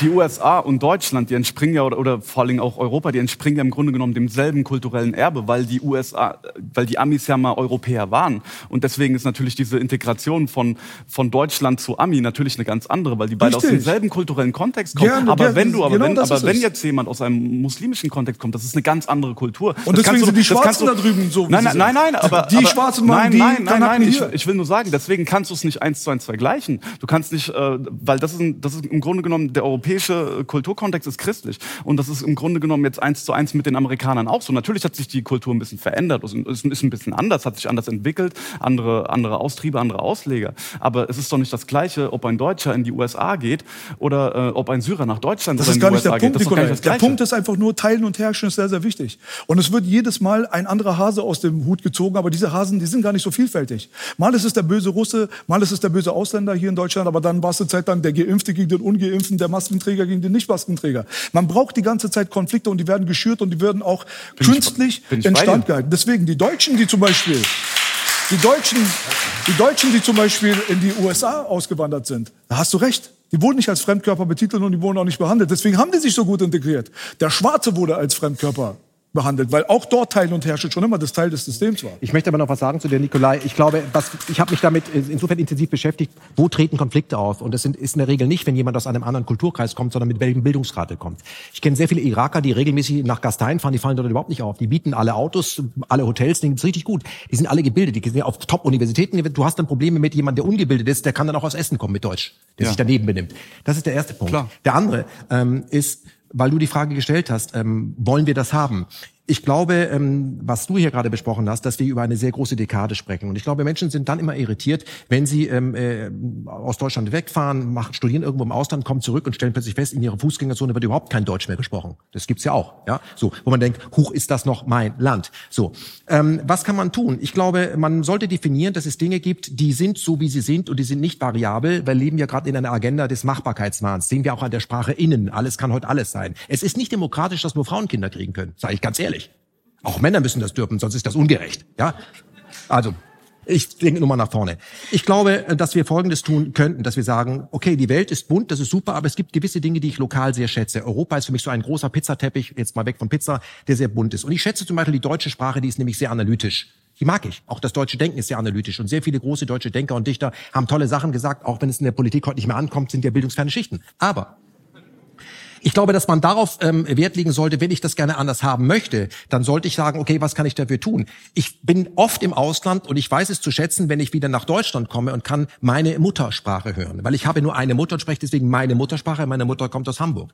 Das ist, ich denke eben Deutsch so. Aber ich, ich, ich, was ist, was ist dann, äh, wo, womit haben wir hier ein Problem? Wir haben ein Problem, wenn wir glauben, dass Gastfreundschaft und missbraucht wird. Und Gastwirtschaft wird immer dann missbraucht, wenn, wenn 50 Leute in einen Ort kommen, in dem 5000 Leute sind, da sind das Gäste, kommen aber, aber 500 in diesen Ort mit 5000, dann wird, fühlt dieses Dorf sich überrannt. Und wenn wir dieses Gefühl haben, dann sollten wir uns die Frage stellen, wollen wir das und wie können wir gegensteuern? Ich glaube, dass wir sehr wohl auf viele Dinge, die mit Deutsch zu tun haben, Denken, Literatur, Technik, dass wir darauf und dass wir das auch hochhalten dürfen, sagen, das sind wir, so sind wir, mir san mir. Ich finde ich super. Das würde ich einfach mit einem, das Wort Stolz ist in Deutschland belastet. Ich habe kein Problem mit Heimat. Diesen aber weißt du, wir, ich habe auch kein Problem mit Wurzeln, aber wir, wir, wir haben heute einen Zeitgeist, dass das alles keine Rolle mehr spielt und dass wir alle total flexibel sein müssen. Und das geht am Menschen total vorbei.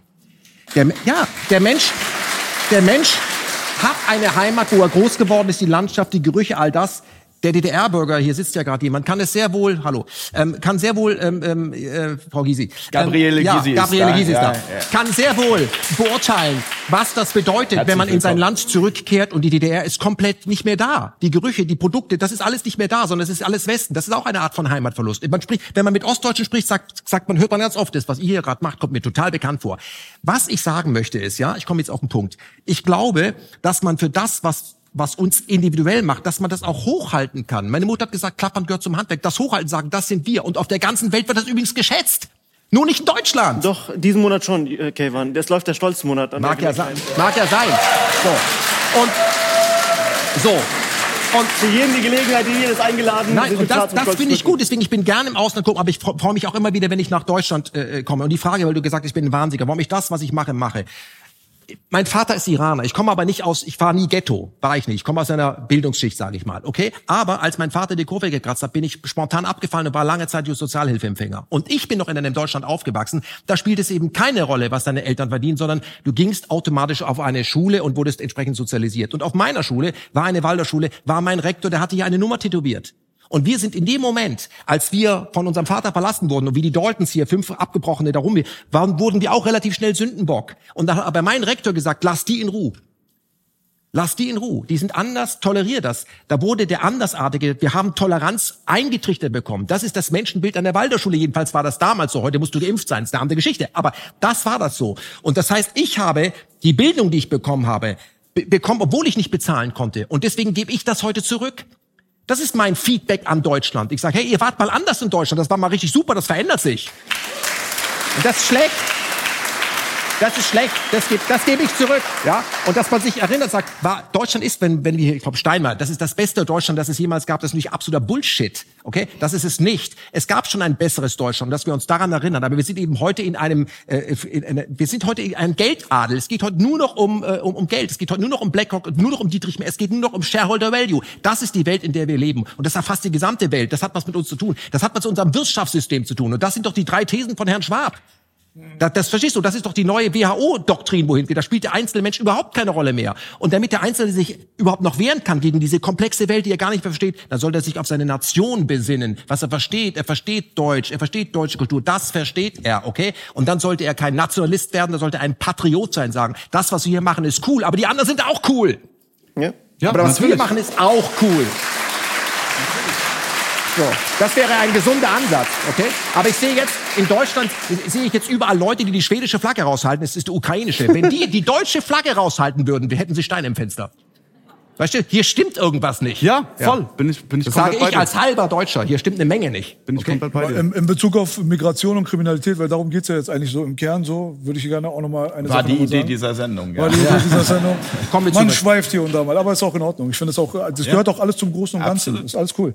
So, nur äh, in dem Bezug, wenn man sich mal anguckt, zum Beispiel, dass da sehr, sehr konzentriert auf die Migranten geschaut wird, ab und zu mal von dem einen oder anderen, was ich persönlich als schädlich empfinde, weil es ist mehr Teilen und Herrschen als Zusammenkommen. Weil Leute, die auch aus, sagen wir mal, schwierigen Situationen, so wie ich selbst auch als Flüchtling und, Flüchtling und so weiter, ich bin auch vorbestraft und ich hatte auch nicht die leichteste Kindheit und Jugend, aber irgendwie habe ich mich äh, äh, zusammengerissen und sitze jetzt hier. So, das heißt, Leute können auf jeden Fall auch Chancen bekommen und wenn sie diese Chancen bekommen, können sie sie auch vielleicht umsetzen. Nur wenn man sich zu sehr immer auf gewisse kleine Aspekte äh, konzentriert, dann verliert man das Große und Ganze. Ich meine, ich könnte jetzt auch sagen zum Beispiel, dass die deutsche Kriminalität auch ein riesengroßes globales Problem ist. Kevan hat jetzt gerade zum Beispiel die Rüstungsindustrie angesprochen, aber wenn du dir alleine anguckst, welche Firmen zum Beispiel das meiste Geld verdienen, ja, im Falle von Volkswagen zum Beispiel und SAP. SAP hat sich seinen Standpunkt ja eigentlich nur dadurch gesichert, dass sie geklaut haben bei Oracle mehr oder weniger. Also es war eigentlich nichts anderes als Wirtschaftsbetrug und da wurden Daten geklaut und so hat man sich ein Unternehmen erwirtschaftet, was 170 Milliarden pro Jahr erwirtschaftet und einen Vergleich gezahlt hat von 360 Millionen und dann waren sie fein raus. Volkswagen hat getrickst mit der Dieselgate-Affäre und so weiter. Also man sieht, Kriminalität findet auf, jeden Ebene, auf jeder Ebene statt. Aber der Kleine auf der Straße mit seinem Messer und so weiter ist so diese Mikroebene, aber auf der Makroebene finden Sachen statt, die können wir uns alle gar nicht vorstellen. Ich glaube, es gab auch irgendwelche SMS. Äh es gab ganz, ganz viel so ein Scheiß. Und wenn du dir alleine jetzt zum Beispiel mal, was das große und ganze Problem für mich verdeutlicht, wenn du dir die ganzen Firmen in Deutschland, die zum Beispiel super erfolgreich sind, wie zum Beispiel SAP, wie VW, wie Mercedes, wie aber auch die Deutsche Bank, wie Allianz und so weiter, spinnen das Ganze mal bis nach unten weiterhin. Jedes einzelne dieser Unternehmen, ja, von jedem einzelnen dieser Aber- Unternehmen. warte, warte, ganz, ganz wichtiger Punkt. ganz ganz, die warte, lass mich Frage- den Satz so zu Ende bringen, das ist ganz wichtig. Darauf habe ich hingearbeitet. Jedes einzelne dieser Unternehmen, Shareholder sind BlackRock davon. So, und das, das muss man sich einfach mal verge vergegenwärtigen. Wir haben kein nationales Problem. Wir haben kein äh, Problem auf nationaler Ebene. Wir haben ein globales Problem. Und wir werden auf nationaler Ebene heutzutage in dieser engen Welt nicht mehr so richtig vorwärts kommen. Wir müssen uns als globale Revolution betrachten. Nur so kann sich hier irgendwas ändern, wenn du mich fragst. Die Frage, die sich daraus für mich aber dennoch ergibt, ist, ob es funktioniert, erst die großen Probleme zu lösen und dann die kleinen. Und ob wir nicht mit den kleinen anfangen müssen, Nein, nein. wieder bei jedem von uns, damit sich auch die großen verändern. Guck mal, das, es geht nicht um klein Jeder, und groß. jeder von uns, Entschuldigung, Belasch, jeder von uns hat ja einen Einfluss. Jeder von uns kann ja entscheiden und sagen, ich bestelle dort im Internet oder ich gehe zu meinem Buchladen um die Ecke. Kann entscheiden, was er isst, was er nicht isst. Also es, wir haben ja Entscheidungsspielräume, ähm, wen wir unterstützen, wen wir nicht unterstützen. Und da ist es ja auch oftmals, muss man jetzt auch mal selbstkritisch sagen, die eigene Bequemlichkeit, die eigene Komfortzone, die mag man nicht verlassen, sondern so der Blick, äh, wen kann ich mir denn jetzt mal als Feind im Außen suchen? Da, da gebe ich dir auch recht, aber es geht ja nicht um klein und groß. Es geht darum, ob man symptomatisch behandelt oder die Wurzel kappt. Das ist es, worum es geht. Und solange sich so viele Leute die ganze Zeit auf die Hand konzentrieren, äh, auf die Marionette konzentrieren, sorry, werden sie die Hand im Hintergrund ja nicht agieren sehen. Und ich glaube, das ist ein neuzeitliches Phänomen, dass Leute überhaupt hier sitzen, so wie Nikolai und so weiter, so, und dann auf einmal die Finanzelite ansprechen und so weiter. Das wäre vor fünf Jahren absolute Verschwörungstheorie gewesen und du wärst dann am Rand der Gesellschaft und dürftest nie wieder reden. Jetzt haben die Leute seit Corona und so weiter vermehrt so ein bisschen gemerkt, ah, okay, vielleicht sind unsere Politiker gar nicht so mächtig, wie wir es ihnen eigentlich die ganze Zeit zugesprochen haben. Vielleicht gibt es da Prozesse im Hintergrund. Und je näher du an die Quelle der Wahrheit rankommst, desto eher kannst du auch dagegen operieren. Aber, aber, aber Sie haben doch nur damit äh, angefangen, sich dafür zu informieren, weil in Ihrem eigenen Bereich irgendwie möglicherweise durch Schmerz, was auch immer, ein Lerneffekt eingetreten ist. Das heißt, am Ende ist es ja auch da wieder das Kleine Es geht eher um den Informationsflow. Wir und nicht, und nicht der. Protest gegen, sage ich jetzt mal, äh, das ZDF oder ein anderes Medium oder eine große Zeitung. Wir haben einfach den Vorteil, dass wir super informiert sind mittlerweile und die Möglichkeit haben, uns zu informieren. Weil die Das Menschen die, nicht. Bereitschaft hatten, zu sagen, okay, ich schau mal über diesen Tellerrand hinaus. Aber ja jeder Einzelne, und das hat aus meiner Sicht die größere, die größere Wirkung. Heute ist Kneipenzeit, ja. Ja. ja. Ja, nee, also wie gesagt, Also ist eine Frage, hat es die größere Wirkung am Ende? Ich, ich glaube immer mit diesem dagegen sein, gegen was sein, gegen etwas kämpfen, führt am Ende zu dem, was wir ablehnen. Es gibt im Schwedischen dieses schöne Sprichwort, ein Gespenst, das man ständig versucht zu verjagen, wird immer größer.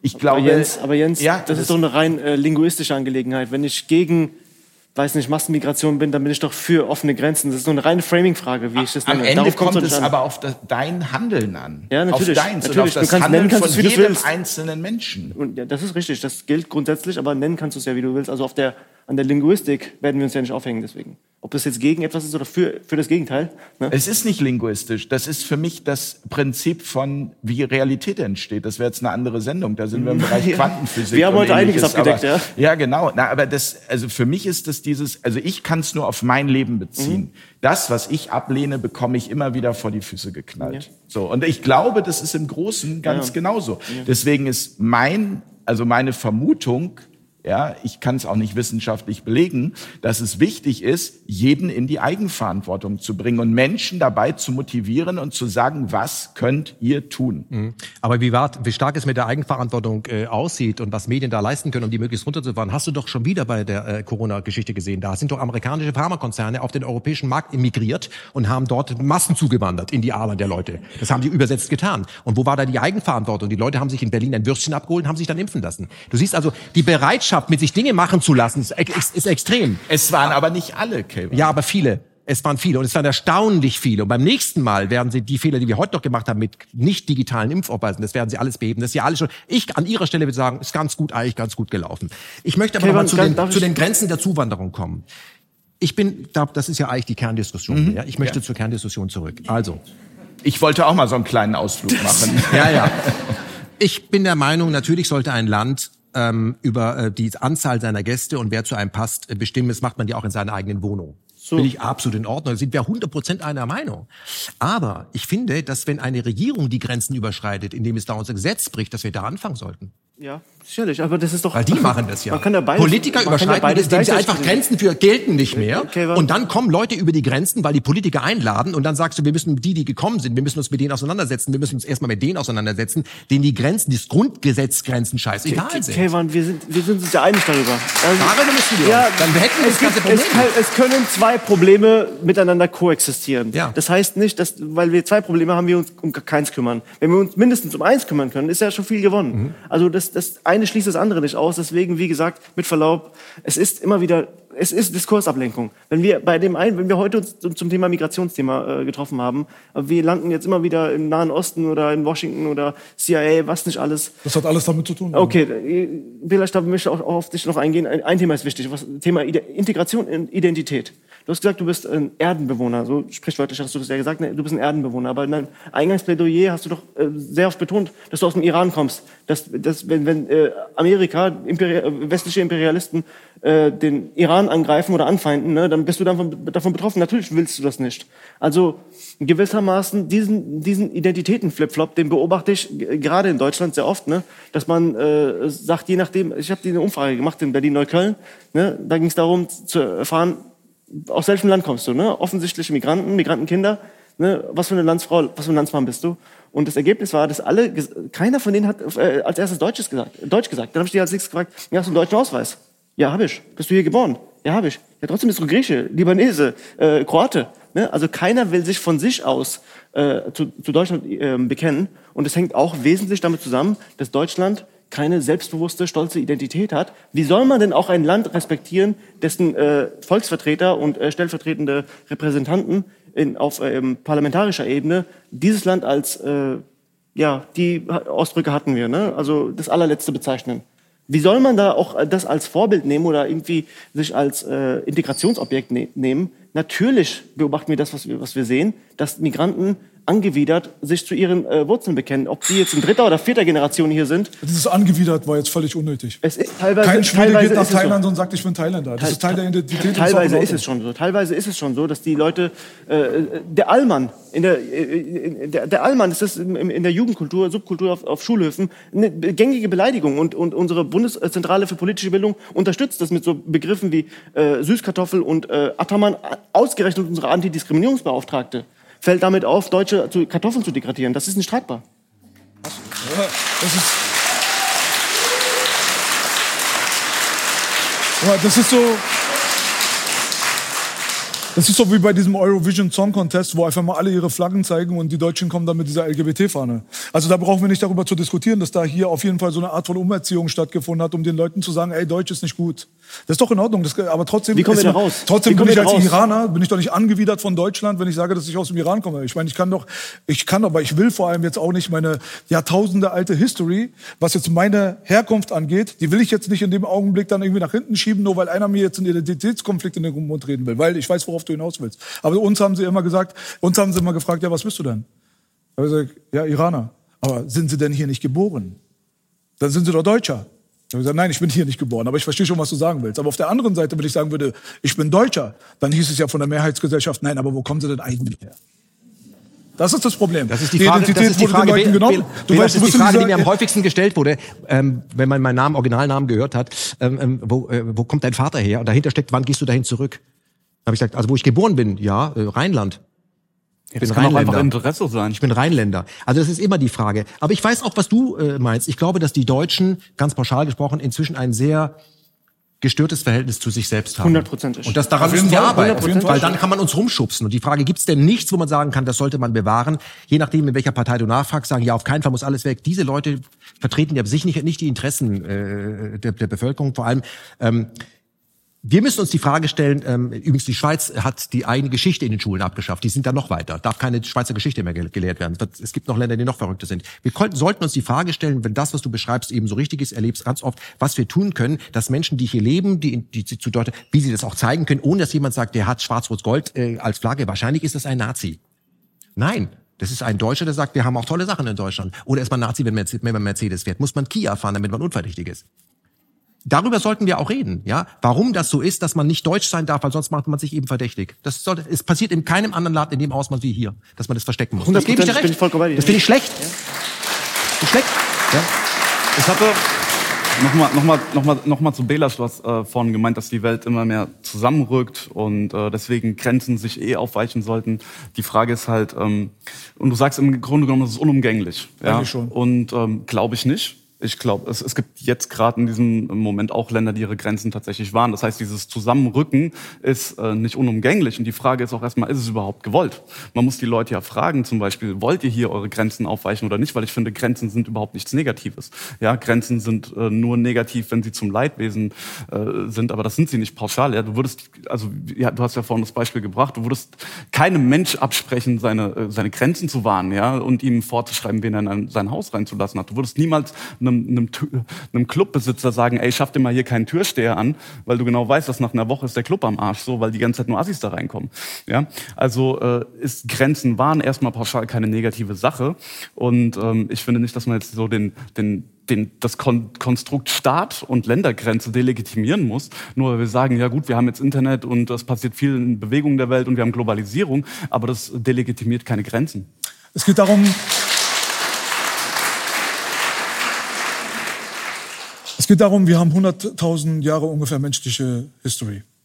Wir entwickeln uns so schnell, wie ich vorhin schon gerade gesagt habe. Im, 16, im Jahre 1650 hatte die Weltbevölkerung 500 Millionen Leute, jetzt sind wir bei 8 Milliarden. Überleg mal. Ja?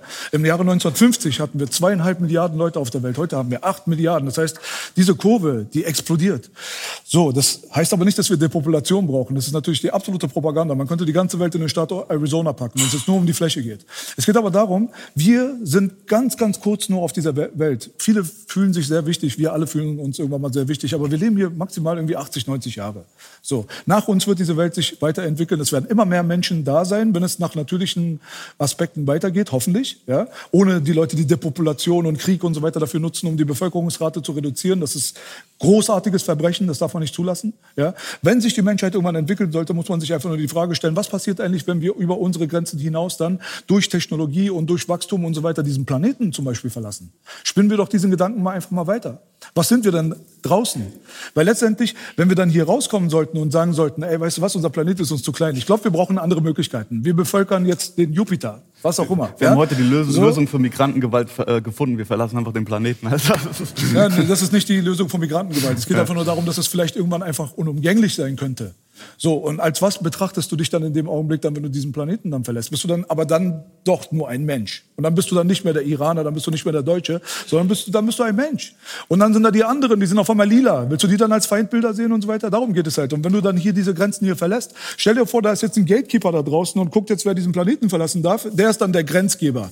Der guckt sich jetzt, wer hat das denn jetzt verdient? Alleine, wenn er sich die letzten 200 Jahre angucken würde, was die Weltkriege angeht und die Gewalt der USA, der NATO und so weiter. Wir haben ein Land, was acht Jahre Frieden gehabt hat in der Historie der Entstehung und so weiter. Dann würden die wahrscheinlich sagen, ey, weißt du was, ihr dürft hier nicht raus.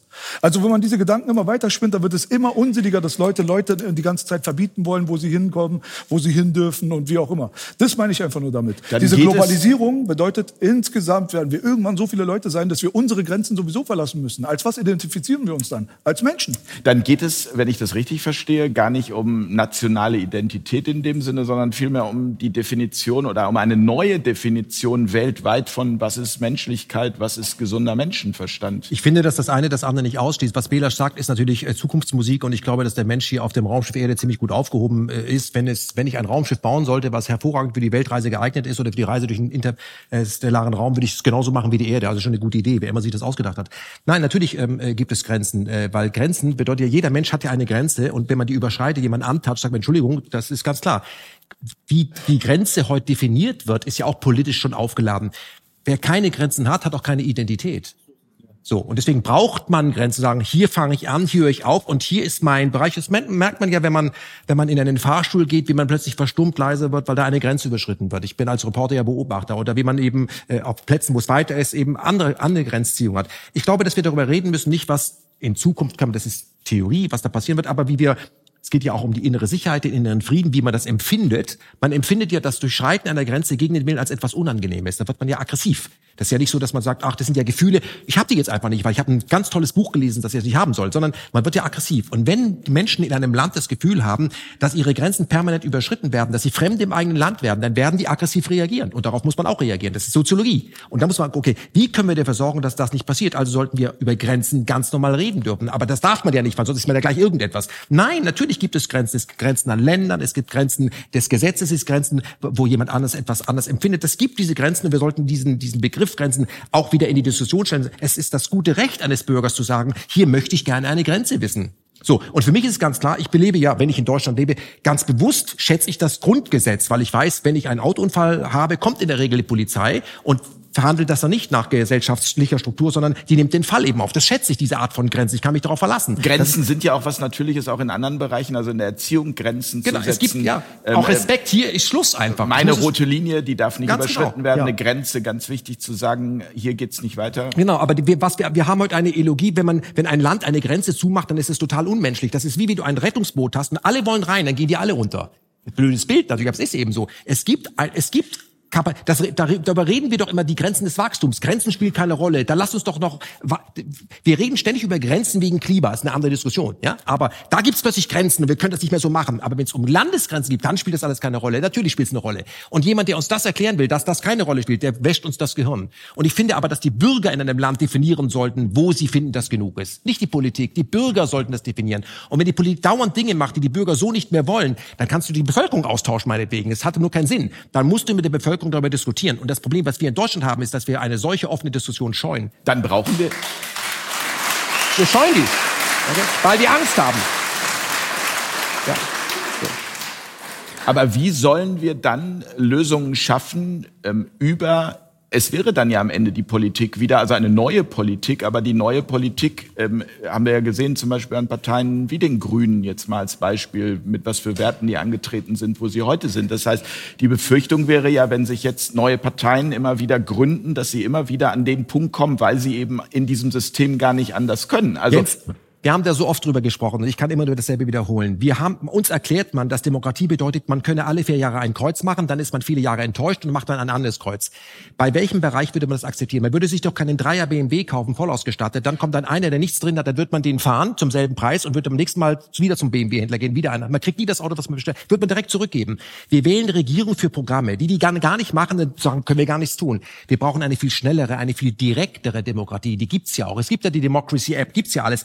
Es ist nur gar nicht gewollt. Und ich kann nur daran sa- nur sagen, wir orientieren uns immer an der Schweiz, dass die ja diese Historie haben mit direkter Demokratie. Führen wir die doch einfach ein. Dann könnten wir solche Fragen direkt diskutieren nicht am Ende von einem Desaster. Und was, was wir generell machen, ist, ob wir über Krankheit reden oder Historie, wir betrachten das Problem immer vom Ende. Wie beginnt es? Das Problem in unserer Demokratie ist, dass der Bürger von Anfang an so wenig Mitspracherecht hat wie möglich. In vier Jahren kannst du ja etwas anderes wählen. Nein. Die Frage ist aber auch da, wie der einzelne Bürger sich dann wieder bereit ist zu informieren, um eben auch zu einer, ich Ja. sage jetzt mal, richtigen oder aus gesundem Menschenverstand betrachteten Meinung zu kommen. Ja, wie wär's denn mit einem freiwilligen demokratischen Ja? Wo jeder sich demokratisch betätigen kann und das wirklich gewünscht auf Augenhöhe. Die gesamte Bevölkerung auf. Ich brauche keine solchen Volksvertreter. Die vertreten irgendwas anderes, aber nicht das Volk. Aber solange, ja, Also äh, dem stimme ich zu, nicht falsch verstehen. Aber solange die Leute so manipulierbar sind durch die Medien und so weiter, so dass sie sich eigentlich gar keine richtige eigene Meinung bilden können, weil sie so konfus sind, wie kann man eine direkte Demokratie überhaupt an den Start bekommen? Wenn wir nach einer di- direkten Demokratie gegangen wären, dann würde ich in der Corona-Krise wahrscheinlich in einem KZ landen, weil die meisten Leute gesagt hätten, weg mit dem. Ja, klar. Also, wenn du die Bevölkerung, wenn du, wenn du eine uninformierte und mani- manipulierte Bevölkerung hast, die halt vor allem ihren Mindstate quasi aus den Massenmedien bezieht und die Möglichkeit da ist, da so manipulativ mit den Menschen umzugehen, wie viel wert ist dann quasi dann das Mitentscheidungsrecht des Einzelnen? Müssen wir nicht erstmal in eine transparente Gesellschaft gehen, wo Korruption, Manipulation und so weiter weitestgehend eliminiert wird, damit wir sowas wie die direkte Demokratie überhaupt funktional umsetzen können? Belasch, ist die- gute das ist die Nachrichten für dich. Oder? Belasch, gute Nachrichten. Ich glaube, dass die offizielle Impfquote mit der tatsächlichen Impfquote überhaupt nichts zu tun hat. Die Leute informieren sich schon. Und das, was sie erzählen, um ihren Job zu behalten und das, was sie am Ende tun, ist was anderes. Du hast vollkommen recht. Wir brauchen vor allem eine Medienrevolution. Das machen wir hier Das gerade. ist es, das ist ja. das, was wir machen. Okay, wir brauchen eine Medienrevolution, damit die Leute auch andere Perspektiven bekommen. Und wir müssen das schneller eben machen. Aber wir können nicht sagen, diese Demokratie, diese McDonalds-Demokratie, wie ich sie nenne, mit einem breiten Warenangebot während äh, Wareneingang Fett und Zucker, die ist Gott, die ist so, wie sie ist. Die können wir doch verändern, weil wir sind doch der Souverän, oder? Aber, aber, wir sind doch der Souverän, das Volk. Und wenn wir jetzt jemanden fragen müssen, ob wir der Souverän sind, dann haben wir nicht, etwas nicht verstanden. Aber Weil Freiheit nimmt man sich, darum bittet man nicht. grundsätzlich,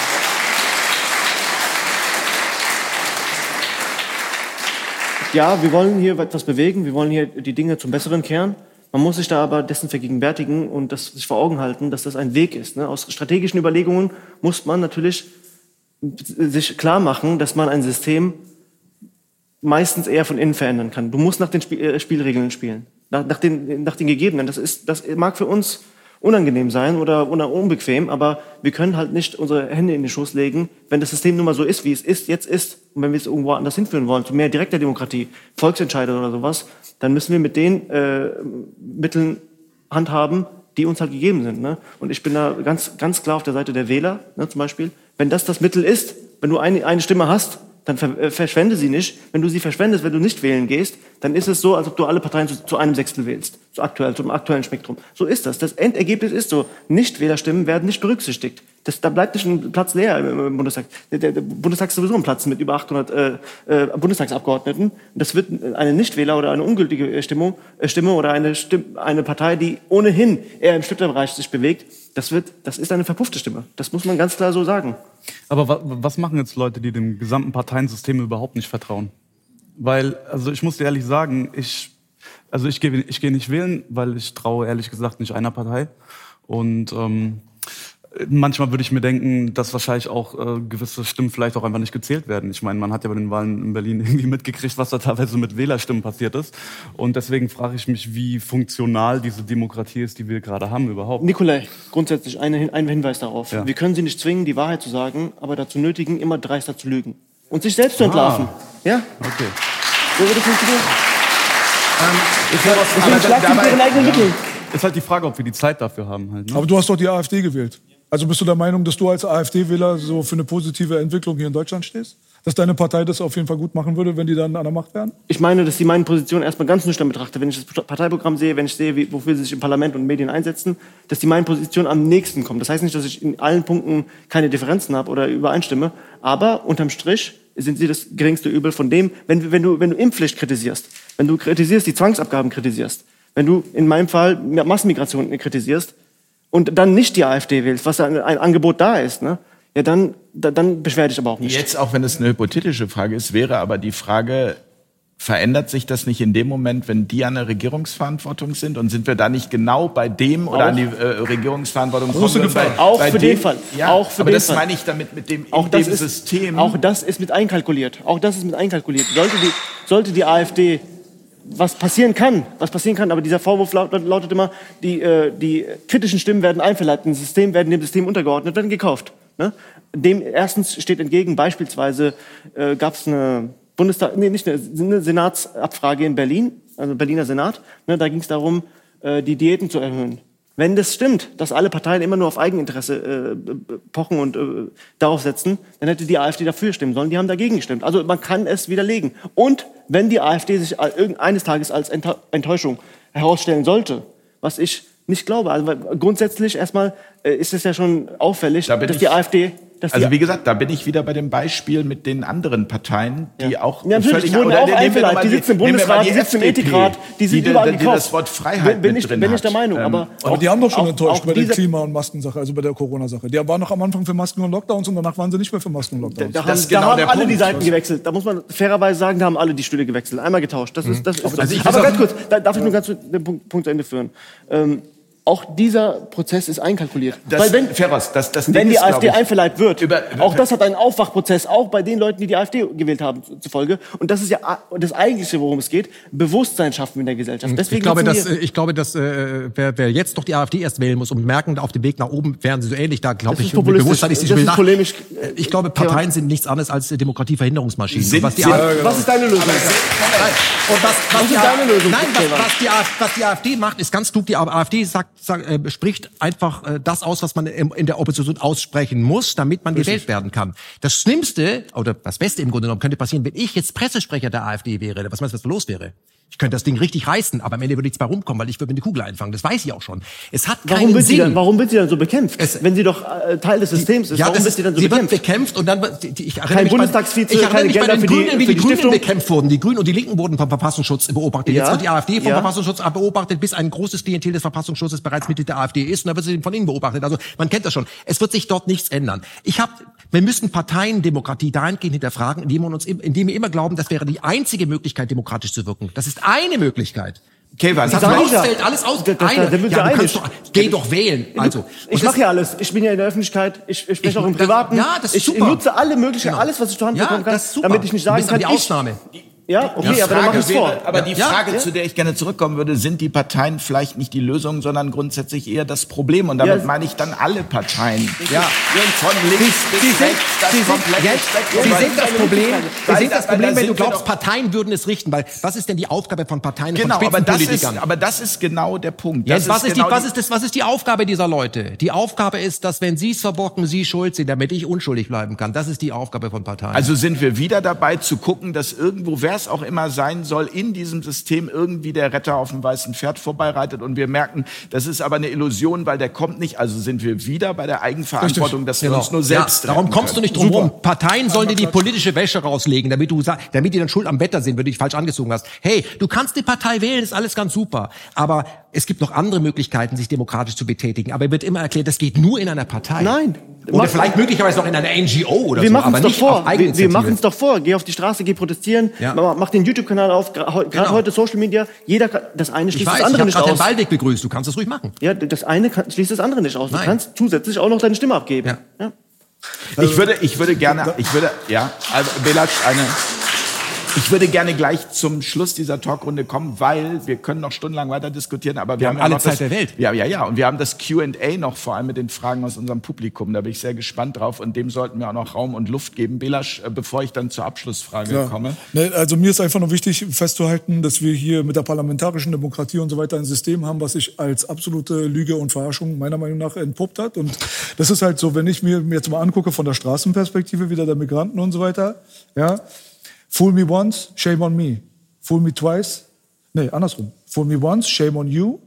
Fool me twice, shame on me. Das bedeutet, wenn ich mich einmal von dir verarschen lasse, ja, gut, dann ist es mein Problem, dann ist es meine Schuld. Aber wenn ich mich zweimal, dreimal, viermal, fünfmal, sechsmal, zehnmal, dreitausendmal von dir verarschen lasse, dann sind wir bei der Eigenverantwortung. Da hast du recht.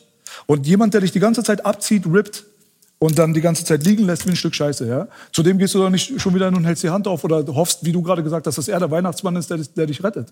Und die, über diesen Instanzen der Politik hat sich nun mal durch Lobbyismus, aber durch, die Großkonzerne, durch die Vermögensverwalter und durch dieses ganze Zeug, was in letzter Zeit so durch die, in die Gespräche gekommen ist, auch durch Leute wie Ernst Wolf und so weiter, die ich wichtig finde, Ganser, die ich wichtig finde und so weiter, hat sich einfach gezeigt, dass wir dieser Art der Politik einfach nicht vertrauen können, weil es ein Mimenspiel ist. Es soll einfach ablenken von den tatsächlichen Sachen, die im Hintergrund passieren. Und dementsprechend kann ich mich nicht dazu überwinden, irgendjemanden da mein Häkchen dahin zu geben, weil ich dann auch bevollmächtige in meinem Namen, dass in meinem Namen gehandelt wird.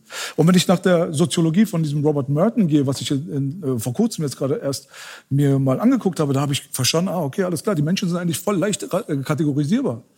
Du hast auf der einen Seite, und da kommen wir dann auch die, zu diesem Parteisystem ganz zum Schluss, das ist dann nämlich die Revolution. Ja? Aber in erster Instanz hast du erstmal die Leute, wenn es um den Konflikt geht zwischen Mittel und Ziele, hast du erstmal Es die geht eher Leute. um Evolution, oder? Nein, nein, warte, warte. Da geht es jetzt gerade um was anderes. Es geht einfach um die Mittel und Ziele einer Gesellschaft. Die Mittel und Ziele einer Gesellschaft, da gibt es eine Bevölkerungsgruppe, die ist down mit den Zielen und die ist down mit den Mitteln. Die sagt zu beiden Daumen hoch. Die hat eigentlich so die höchste Chance, irgendwie erfolgreich zu sein in diesem System. Ja? Das sind die Konformalisten, also die sind konform mit jedem Scheiß. Die sagen, alles cool, ja, ich bin dabei. Da gibt es die anderen Leute, das sind so die Ritualistiker. Das sind so die Leute, die sagen, ey, weißt du was? Ziele habe ich nicht großartig, aber die Mittel stehen mir zur Verfügung. Ist alles cool. Ich gehe arbeiten, ich streiche meinen Hund zu Hause, ist in Ordnung. Ich bin nicht so ganz integriert, ich mache mein Ding, aber ich lebe ganz gut, aber ich habe keine großartigen Ziele. Da gibt es nochmal die Leute, die sind die Rückzügler. Die können mit beiden Konzepten eigentlich nicht so richtig was anfangen, fühlen sich an den Rand der Gesellschaft gedrängt. Das sind dann die Leute, die den ganzen Tag irgendwie vor der Playstation sitzen und sich in irgendwelche Traumwelten und Fantasierollenspiele dann ver äh, verlieren, mehr oder weniger. Dann hast du auf der anderen Seite die Innovatoren. Die Innovatoren, die haben nämlich keine Mittel, aber die haben große Ziele. Und denen ist es sehr, sehr recht, auch über die Grenzen hinaus Sachen zu machen, die nicht erlaubt sind vom Sy- System, um an ihre Ziele zu kommen. Und dann hast du nochmal die Revolutionäre. Die Revolutionäre, die lehnen alles ab. Die brauchen einen kompletten Umschwung. Und das Interessante bei der ganzen Sache ist, die Revolutionäre, wenn sie ihre Ziele erreicht werden, werden sie zu Konformalisten. Und dann beschützen sie das System und sind down mit jedem Scheiß. Und das ist diese Spirale, wenn man das jetzt erstmal verstanden hat, dann merkt man auch, wie lenkbar die Menschen sind. Und wenn du dich dann selber fragst, zu welcher äh, Gattung du gehörst, da würde ich sagen, zum Beispiel die Leute, die hier gerade im Fokus stehen, nämlich kriminelle Migranten und so weiter, die gehören eigentlich zu den Innovatoren. Weil sie haben große Ziele, sie haben aber keine Mittel. Und wenn du dieses große Gefälle hast zwischen dem, was die Gesellschaft vorgibt, Nämlich die Ziele, die man zu erreichen hat in einer materialistischen Gesellschaft oder in einer Gesellschaft, wo du sehr TikTok und Instagram orientiert bist, wo du den Rapper siehst, der mit seinem Mercedes flext und den reichen Dude dort und den einflussreichen und den mit den vielen Klicks und den mit den vielen Followern und so weiter. Aber die Gesellschaft gibt dir nicht die Mittel, um dorthin zu kommen. Dann entstehen die Konflikte in dieser Gesellschaft. Und das wird dann natürlich ein riesengroßes Problem. Und ich glaube, das ist das, was wir ausbaden müssen. Und da müssen wir einfach an den Kern der ganzen Sache. Und das sind nicht unsere Politiker. Es tut mir leid. Bela- Bela- du rutsch- Ja, Ja, ich muss dir gerne. jetzt auch fairerweise Weil die Chance geben, ist- darauf einmal ist- zu antworten. Also ich halte das für illusorisch und auch für realitätsfremd, wenn wir, wenn wir jetzt die Begriffe äh, Innovatoren und die haben was Großes vor in Bezug auf die Fälle, die wir in Deutschland erlebt haben. Ne? Ich habe die übrigens nicht vergessen. Wer weiß hier noch, wer Susanne Feldmann war und was für ein Martyrium sie durchlebt hat? Susanne Feldmann. Was für ein Martyrium sie durchlebt hat, bevor sie aus dem Leben getr- getreten ist. Dass ihr Mörder und Vergewaltiger, Ali Bashar, hier etwas Großes vorhatte oder, oder äh, in, innovativ war, das, das, ist, das geht komplett an der Realität vorbei. Maria hat Ladenburger. damit gar nichts zu tun, was ich ja, gerade aber, gesagt habe. Ja, aber generell, Mi- Migranten, du hast über kriminelle Migranten geredet. Dass die keine Chance bekommen. Äh, Der, der Mörder, Mordvergewaltiger von Maria Ladenburger, der Fall, den die ARD übrigens bewusst unterschlagen hat, mit der Begründung, das hätte keine überregionale Relevanz. Der, ihr, ihr, ihr Peiniger, ihr am Ende der Mörder, ähm, Hussein Javeri, der war bereits vorbestraft, der hatte bereits einen Tötungsversuch in Griechenland. Was macht so jemand überhaupt hier? Die, die ganzen anderen Fälle, Daniel Hillig, jede Kleinstadt, Wittenburg, äh, wir hatten jetzt äh, Ludwigshafen, Würzburg war so oft da. da. Köl- Köln hat seine Aber äh, traurige du dich so sehr immer auf die migrantische Bevölkerung? Weil sich wenn darauf jetzt- kein anderer Was ist zum. Beispiel, wenn ich jetzt sagen würde, zum Beispiel, die Deutschen sind alle schlecht, weil die Kinderfickerquote ist riesig hier. Ja. Warum kommen die alle nach zwei Wochen hier raus? Macht mal endlich was. ist nicht- Aber das ist auch Wenn so eine Pauschalisierung. Guck mal, lass mich noch wenn eine Sache Probleme mit klarstellen. deutschen Straftätern lass mich noch eine Sache Ja, aber klarstellen. dazu nur. Nein, nein, bitte, weil das ist wichtig, nicht, dass Ja. du das falsch verstehst. Ich rede nicht von den Innovatoren, die Leute, die Leute vergewaltigen und Leute ermorden. Ich meine das Aber nicht. welche Chance ich haben die denn nicht Leute, bekommen? Guck mal, ich habe Leute bei uns in, in unseren Kreisen kennengelernt und zu denen gehörte ich auch, die einfach komplett mittellos waren, aber die große Ziele gehabt haben und kriminelle Sachen dafür benutzt haben. Kriminalität gibt's ja an und für sich nicht. Das ist ja nichts anderes als eine Abweichung von der Systemnorm. Weil Kriminalität ist ja abhängig davon, wie du das definierst. In dem einen Land ist es das, in dem anderen Land ist es das. Also was Apple hier macht, man Steuern nicht zahlen, das ist kriminell. Dankeschön. Ich rede nicht von irgendwelchen Sexualstraftaten oder Mörder, die wurden bei uns in der Hood, wurden die aufs Böseste bekämpft. Ich habe noch nie irgendjemanden bei uns... auch, ja? Nein, das, darum geht es nicht. Nein, es geht darum, dass wenn du eine Frau vergewaltigst, wenn du ein Kind schändest oder wenn du völlig grundlos auf irgendjemanden einstichst oder wie auch immer. Wir waren die allerersten, die, was das angeht, völlig geschlossen dafür gestanden haben, dass dieser Typ keine Grundlage mehr hat bei uns hat. Und ich habe sehr, sehr viele Leute bei uns Warum kennengelernt und mit denen bin ich groß dieser- geworden. Ich bin mit vielen Leuten meiner guck mal, ganz kurz. Ich bin mit Leuten groß geworden, die kamen von nichts, die hatten nichts, aber die hatten große Pläne und die haben das System für sich selber gedribbelt mit zum Beispiel Drogenverkauf und so weiter. Ja? Durch Drogenhandel Belasch, zum Beispiel haben sie sich Belasch. was ermöglicht. Wir- Aber wir- ganz wir- kurz, wir werden kurz. wieder zu kleinteilig Nein, nein, im nein, ganz Sinne von, kurz, was ganz die kurz. Zeit, was ich die muss nur Gesamtzeit eine Sache, ein, nur noch einen Satz Bitte. zu Ende bringen. Bitte.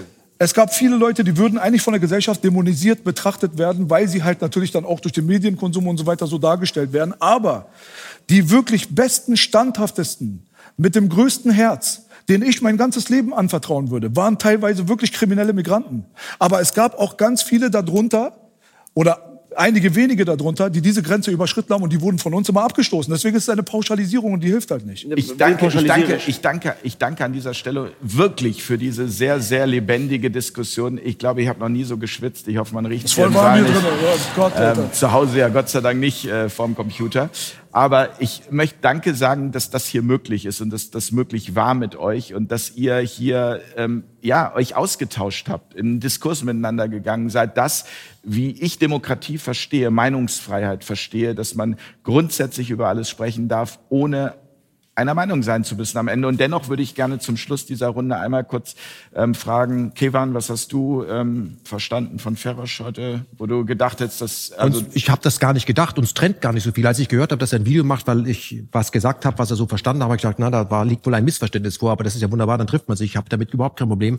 Aber ich glaube, ich komme nochmal zurück. Ich glaube, das Dilemma, was wir haben, das müssen wir erkennen, ist ein Bildungsproblem.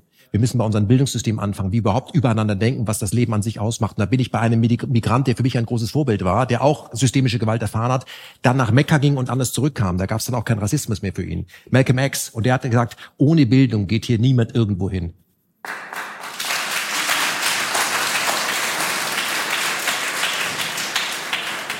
Nikolai, dein Learning heute Abend. Ähm, also ich finde auch vieles von dem, was ihr gesagt habt, hat eigentlich äh, meiner Position und der von Feros gar nicht wirklich ähm, widersprochen, weil ich glaube, wir sind uns einig, dass äh, das, was Regierungen machen, größtenteils kriminell ist, wenn sie fremde Grenzen missachtet und so. Da sind wir voll bei euch. Aber ich glaube, ähm, dass nichts von all dem auch nur annähernd legitimiert, was hier auf den Straßen passiert. Und äh, deswegen finde ich, dass beide Positionen eigentlich nebeneinander koexistieren können. Ich finde, wir müssen natürlich schauen, dass dass wir, also meiner, wenn es nach mir geht, wären wir raus aus der NATO sofort, ja, wäre ich total dabei. Und trotzdem können wir nicht weggucken bei dem, was hier ähm, auf der Straße passiert und einfach äh, das irgendwie legitimieren da mit, mit Aussagen wie, na ja, aber die NATO ist ja da und da reingegangen. Und ähm, ja, das ist irgendwie, also ich habe ich hab gelernt, dass wir eigentlich in gewissen Punkten eigentlich viele Schnittmengen haben und äh, ich finde, die schließen sich beide nicht aus. Ferros, du hast das Video. Du hast das Video zu der Runde gemacht, das dann Belasch veranlasst hat, dass wir uns hier treffen. Ähm, deine Einschätzung des Abends? Also ich grundsätzlich begrüße ich natürlich den Einblick in verschiedene Perspektiven. Ne? Ich glaube, das ist auch eine Frage von Toleranzvermögen und auch äh, Verständnispotenzial, dass man auch die, die Welt aus den Augen anderer sehen kann. Ne? Und dazu, äh, das, deswegen bin ich da immer ergebnisoffen und freue mich, wenn man ergebnisoffen in die Debatte tritt. Ne? Insofern ähm, fand ich das sehr erheiternd, ne? auch die andere Perspektive kennenzulernen und äh, jederzeit bereit für eine Debatte. Change my mind.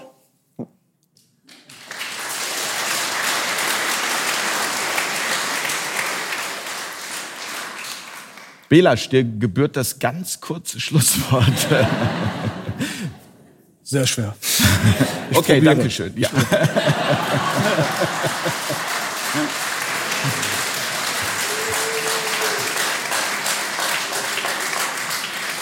Ich dachte, du bist der Comedian. Ja. Jens hat Potenzial. Ja, ja der macht, der macht das. Ja, ja. Nee, also ähm, ey, müssen wir nicht darüber diskutieren, dass äh, schwer, schwerste Gewalttaten und so weiter von uns allen jetzt irgendwie nicht gewollt sind und keiner möchte wirklich schwer kriminell werden. Dafür gibt's immer eine History. Keiner kommt auf die Welt und sagt, ich werde der kriminellste, ekligste Motherfucker, den Gott jemals geboren hat. Und auf der anderen Seite aber trotzdem ist es halt wichtig, dass wir auch erkennen einfach, dass sehr, sehr viel durch die Medien gehetzt wird und dass Gruppen gegeneinander ausgespielt werden und dass dieses Teilen- und Herrschen-Prinzip einfach ein riesengroßes Problem ist auf dieser Welt. Und je mehr wir das schaffen, äh, durch diese ganze Korruption und so weiter durchzublicken, kommen wir vielleicht auch dann zu Wurzeln und müssen nicht immer symptomatisch behandeln und dann uns wundern, dass wir nächstes Jahr wieder krank werden. Das wäre vielleicht ganz gut.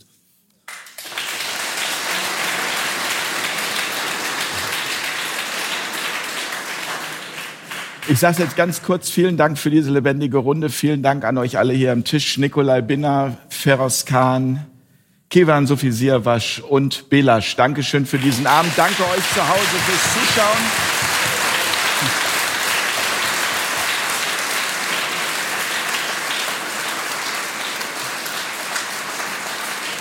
Danke Danke auch an unser tapferes Publikum. Es ist echt heiß. Man konnte teilweise hinten nicht ganz so gut hören, aber wir sind Fair Talk. Das heißt, es hat wunderbar funktioniert. Dankeschön, gute Nacht und bis ganz bald an dieser Stelle. Tschüss. Danke.